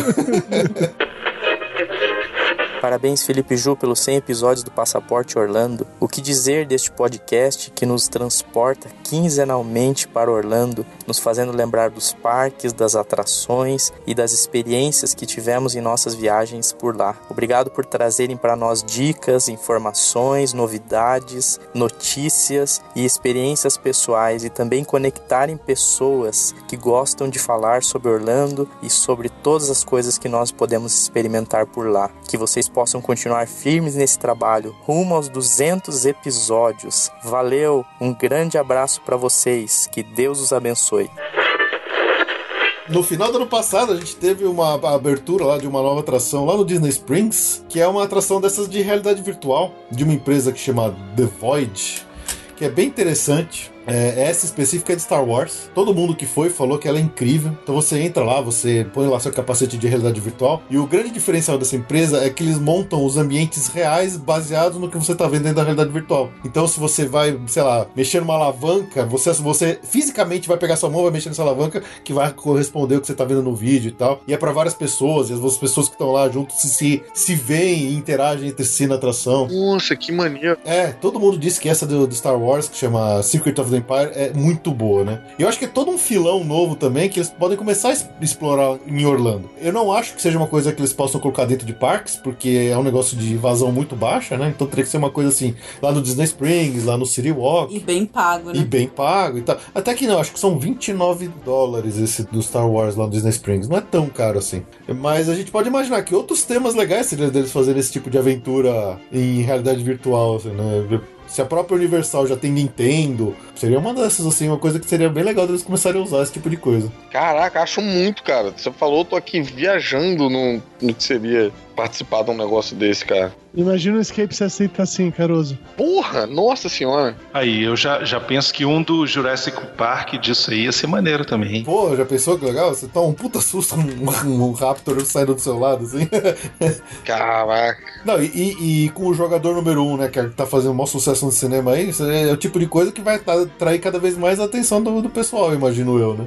É mesmo, é mesmo. Cara, e, e se, e de novo, entrando na onda do hotel temático, né? Porque pra você fazer um negócio desse, você precisa de um espaço vazio e montar lá o cenário de acordo com o que você precisa.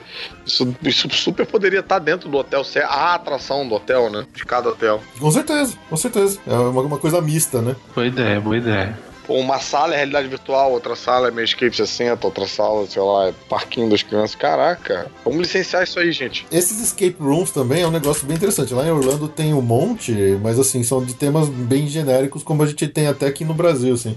Já pensou se eles começam a fazer esses escape room com temática de Haunted Mansion, de Jurassic Park? É, é. Aqui eles Arquivo começaram X. a fazer, eles fizeram de Uncharted, fizeram Sério? umas temáticas. Do... É, é, teve. Eu, eu fui, foi muito legal, cara. Teve também um do. Aquele lar das crianças do Tim Burton. Sei. Recente, o lar das crianças peculiares. Quando Tem eu um tava outro- trabalhando atendendo a Sony ainda, a gente chegou a fazer daquele Goosebumps também, uma sala temática do Goosebumps na Escape 60. Pô, que legal. É bem bacana, cara, bem bacana. Mas assim, é sempre, né? Não é, pô, não é nunca nível Disney e tal, mas cara, é super divertido. Esse do Uncharted era muito legal, cara. Esse do Uncharted era meio nível Disney mesmo, porque você entrava como se estivesse numa floresta. Você tá numa sala, mas assim, era toda, toda de mato artificial. Era muito maneiro, tinha umas árvores no meio, sabe? Pô, que legal. Era bem bacana. Muito bom, muito bom. Uma última pergunta que eu queria fazer pra vocês, assim. Lá no Universal Studios, a antiga atração do Terminator 2 3D foi fechada, né, no ano passado. Eita, não sabia. Pois- várias revelações pro Caruso nesse episódio. Preciso voltar lá.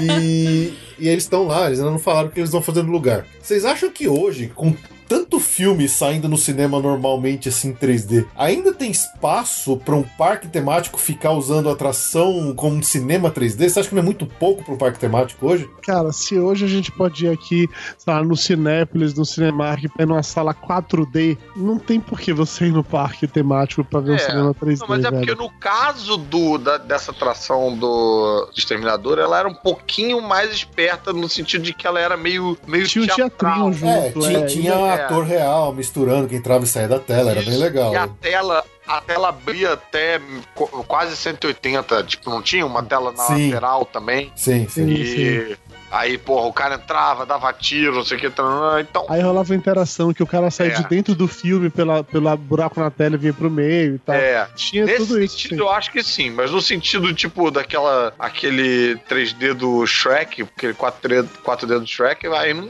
não faz sentido. Não rola cara. mais, né? Faz- Os caras têm que pensar mais. mais, mais, mais alto, né, né, Quando eles quiserem fazer atração É. desse tipo, né? Mas Terminator também é uma franquia mais, mais velha, assim, né, cara? Que as tentativas de revivar ela não necessariamente deram certo. Então acho que faz sentido, sim, acabar, bicho. É fruto dos anos 90, já foi. É, não, sim, mas que eu tô falando em termos de tecnologia. Não, sim, eu entendi, Você eu brinca entendi. com uma coisa assim, se você troca o Terminator por Transformers ou alguma coisa assim, contanto que seja dessa maneira, Uhum. até o, sei lá, vamos supor o Shrek, por exemplo, aquele 3D do Vida de Inseto, eu acho que sustenta. Sim. Acho que funciona. É porque é diferente. Porque né? é diferente, né? Não é como se você estivesse vendo um filme só.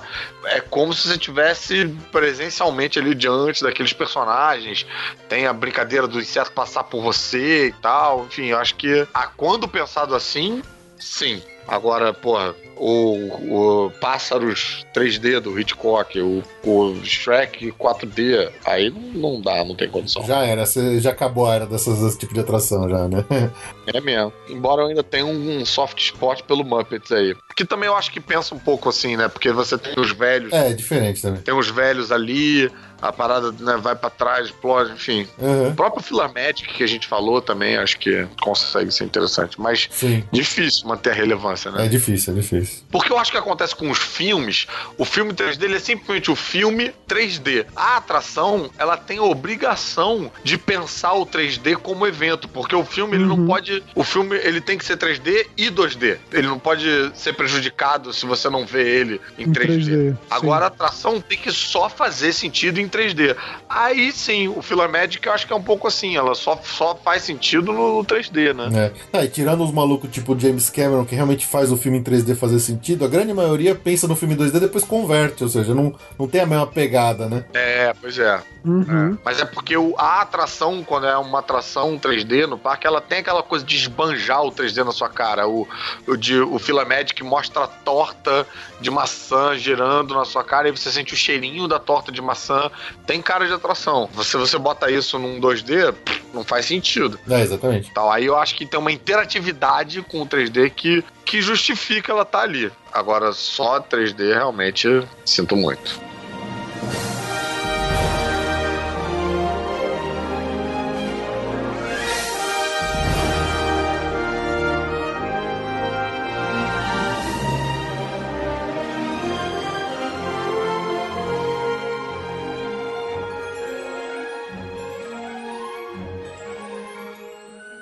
É isso aí, pessoal. Então, infelizmente, chegamos ao final desse nosso episódio aqui, onde a gente ficou brincando de mais de uma Ah, vez. acabou, não, tá. Mas olha, pelo lado bom, isso significa que as pessoas que estão ouvindo agora estão entrando na atração. Quem começou Boa. a ouvir lá, né? Aproveite a sua É. atração. É isso aí. É. E, pô, daqui a 15 minutos a gente se vê de novo. Aí fica a dúvida, né? Quanto será dessas maluquices que a gente falou aqui que eventualmente vão virar realidade daqui a 50 episódios? Será que a gente volta daqui a 50 episódios com alguma dessas doideiras realizadas? fica, fica a pergunta. A gente Fica pro 150 fica pro agora? 150. A gente volta e vê de novo o que Já tá todo aconteceu. mundo convidado aí, marca na agenda. Daqui a uns dois Muito anos obrigado, e meio, é pô. isso?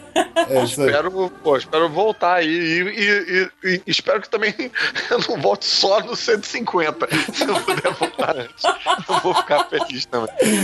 Caruso se convidou na cara Na dura, cara velho. Dura, né? é aí, Na cara dura, cara. Pô, cara já tô esperando isso acontecer. O cara já entrou na casa, já abriu geladeira, já mijou de porta aberta, É. não quer nem saber, primeira visita.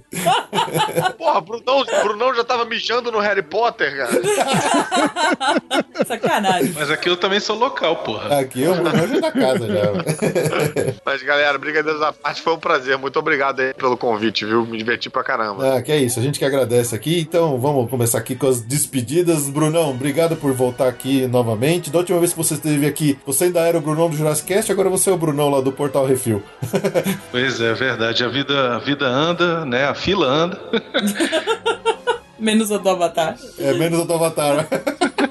Eu que agradeço pelo convite, muito obrigado. Adoro vir aqui, vocês sabem disso, sou fã do Passaporte Orlando, sempre fui. Escutei, acho que desde o primeiro, desde que botei assim, será que tem algum podcast sobre Orlando? E aí achei, e aí já fiquei fã. Mas, cara, parabéns de novo aí pelos 100 episódios, que venham mais milhares. E o que precisar, cara, se quiser brincar de imaginar mais 500 milhões de atração, tamo aí, cara. É só, só ligar, É só nóis. mandar mensagem. É nóis. É Não nóis. pra Imagineer Disney. É, Todos. era, era o trabalho que eu queria. Emprego de sonho. Sem ser engenheiro, mas eu queria. É, esse era o emprego do sonho também. Dudu, muito obrigado por voltar aqui mais uma vez para falar com a gente. Infelizmente a Mayra também, que foi convidada, não pôde participar por problemas de garganta, mas você tá aí representando o Papo de Gordo e é sempre bom tê-lo de volta aqui com a gente. Isso, valeu. Muito obrigado mais uma vez pelo convite. Aproveita convidar os ouvintes do Passaporte Orlando para visitar o Papo de Gordo. Bom, eu queria, vou aproveitar aqui o- a, a brecha, né, do Dudu e também convidar as pessoas a escutarem, pô, o que é isso assim, lá no Portal Refil a gente tem dois podcasts por semana, um de notícias, que é o CO2, a gente fala notícias nerds, etc, coisas de mundo do entretenimento, e o que é isso assim, que a gente tá sempre falando de filme antigo, de filme novo, de videogame, de quadrinhos, etc. Que é isso assim que tem as melhores vinhetas da Podosfera, como o Jardim. Que é isso assim, meu filho? Ah. É. É, nosso, nosso patrono mor. Excelente. Caruso, muito, muito obrigado por participar aqui, vir aqui pela primeira vez com a gente. Foi muito divertido, a gente ficou muito feliz que você aceitou pelo convite. E pode ter certeza que a gente vai acabar te chamando aí de novo, já que você gostou tanto, já que é tão fanático por Disney, com certeza você, você volta aqui outras vezes no futuro próximo. Pô, muitíssimo obrigado, muitíssimo obrigado pelos próximos convites também, que eu quero com certeza usufruir. Se for possível, inclusive, eu queria arrastar minha, minha esposa também para participar, cara. Opa, Acho que claro. vai ser um, um grande somatório. E convidar também o pessoal para ouvir os Podcrastinadores, que é o meu podcast quinzenal sobre filmes e séries de TV. Tem um episódio sobre Disney, que a gente fez sobre o Disney Studios, no caso, né? Para aliar aí com a nossa temática de, de filmes. Falando com o Bruno Mota, comediante que é louco por Disney, trabalhou lá também, então também tinha umas informações de bastidores bacanas. E falando desde a criação, desde o início do Walt Disney e tal, até a criação. A gente fala um pouco dos parques também, a criação do estúdio, de animação e tal. Então vai ser um prazer receber os, todos os, os passaporteiros lá no Podcrastinadores. Por coincidência, eu também tava nesse episódio aí. Olha aí, Olha aí.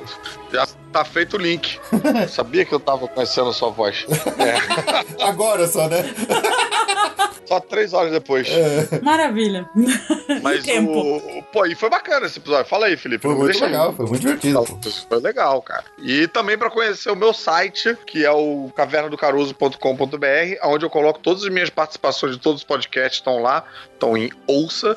E aí você pode ouvir a participação que eu fiz no Papo de Gordo também. É, tá tudo lá. Se quiserem me ouvir falando mais abobrinhas e ver indicações de quadrinhos, vídeos no YouTube, meu portalzinho nerd. Eu vou ficar muito feliz de receber a galera toda lá. E mais uma vez, muito, muito, muito obrigado por esse convite. Adorei, cara. É isso aí. Então, isso aí, pessoal. Ficamos por aqui nesse nosso episódio de comemoração aqui de 100 episódios do Passaporte Orlando. E a gente não tem como não agradecer todos vocês que ouvem a gente e ouviram a gente todo esse tempo, né? Afinal de contas, a gente faz isso aqui para os outros ouvirem. E se não fosse por todo mundo que ouve a gente, que acompanha, que participa dos nossos grupos aí de Facebook, de WhatsApp, que incentiva a gente a continuar fazendo aqui, que dá uma trabalheira do caramba, são vocês que dão essa força para nós e a gente faz para vocês com todo carinho. Então, a gente tem que agradecer todo mundo por esses 100 episódios e acompanhando a gente. E ficamos por aqui nos vemos daqui a duas semanas. Tchau, tchau! Tchau! Valeu! Tchau, amiguinhos!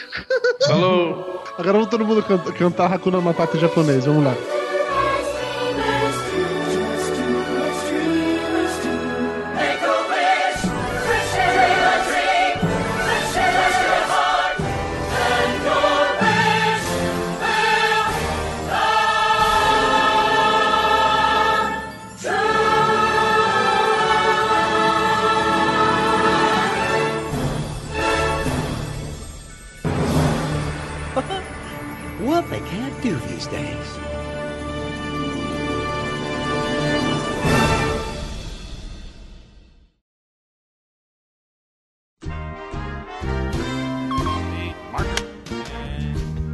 É, rapidinho, só pra avisar que meu computador travou completamente, não consigo mais ver a pauta, tá? Então, Assim, Ué, então. E travou a- o backup?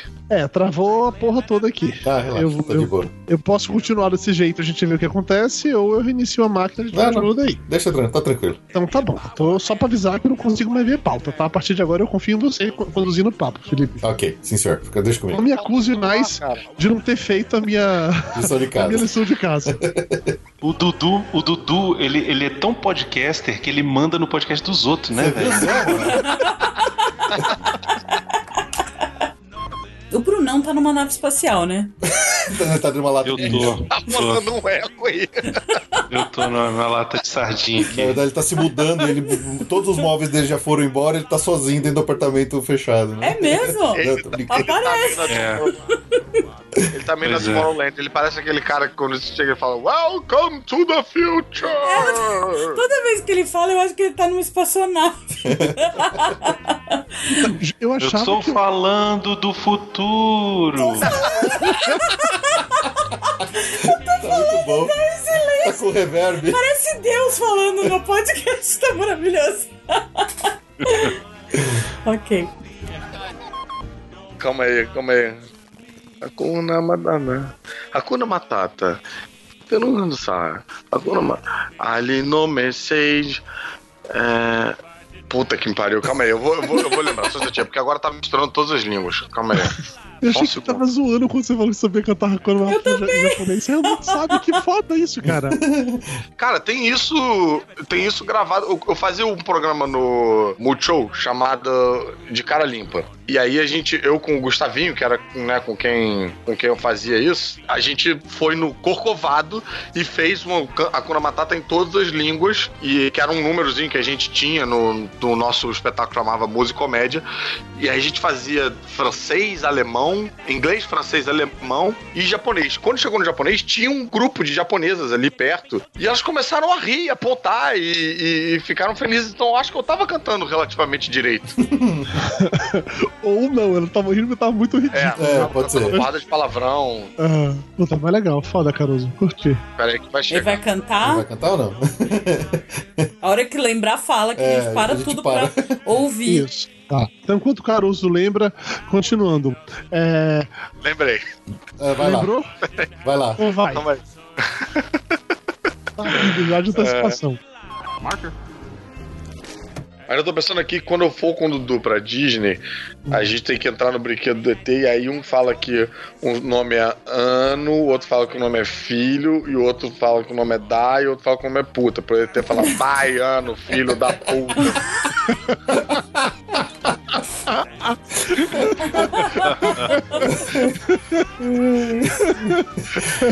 Gostei, Caruso. Eu sei que você ficou nesse tempo todo em silêncio pra pensar nessa piada, mas eu gostei. Parabéns. Na verdade, eu fiquei, eu fiquei esse tempo todo em silêncio pensando se eu falo ou não falo.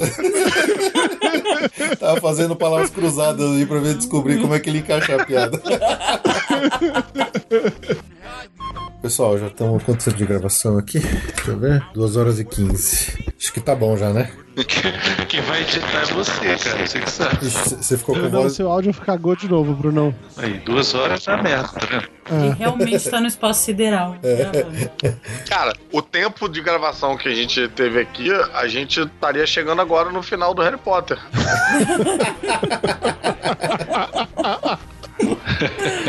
Ou seja, esse é o podcast ideal pra você ouvir na fila. É verdade, Caruso, pô. Mas você ainda teria no meio do caminho do Flight of Passage. Ainda meio caminho daria pra ouvir duas vezes. Então é isso aí, pessoal. Chegamos aqui ao final desse episódio. Pera aí, Muito- Felipe, fala com mais empolgação, cara. Você é, acorda aí pra fazer essa finalização bonita. Vai, vamos lá, eu confio em você. Olha o Du- olha o Dudu dirigindo os podcasts. Ele é diretor, olha. é isso aí. Vamos lá, fala com empolgação nessa porra.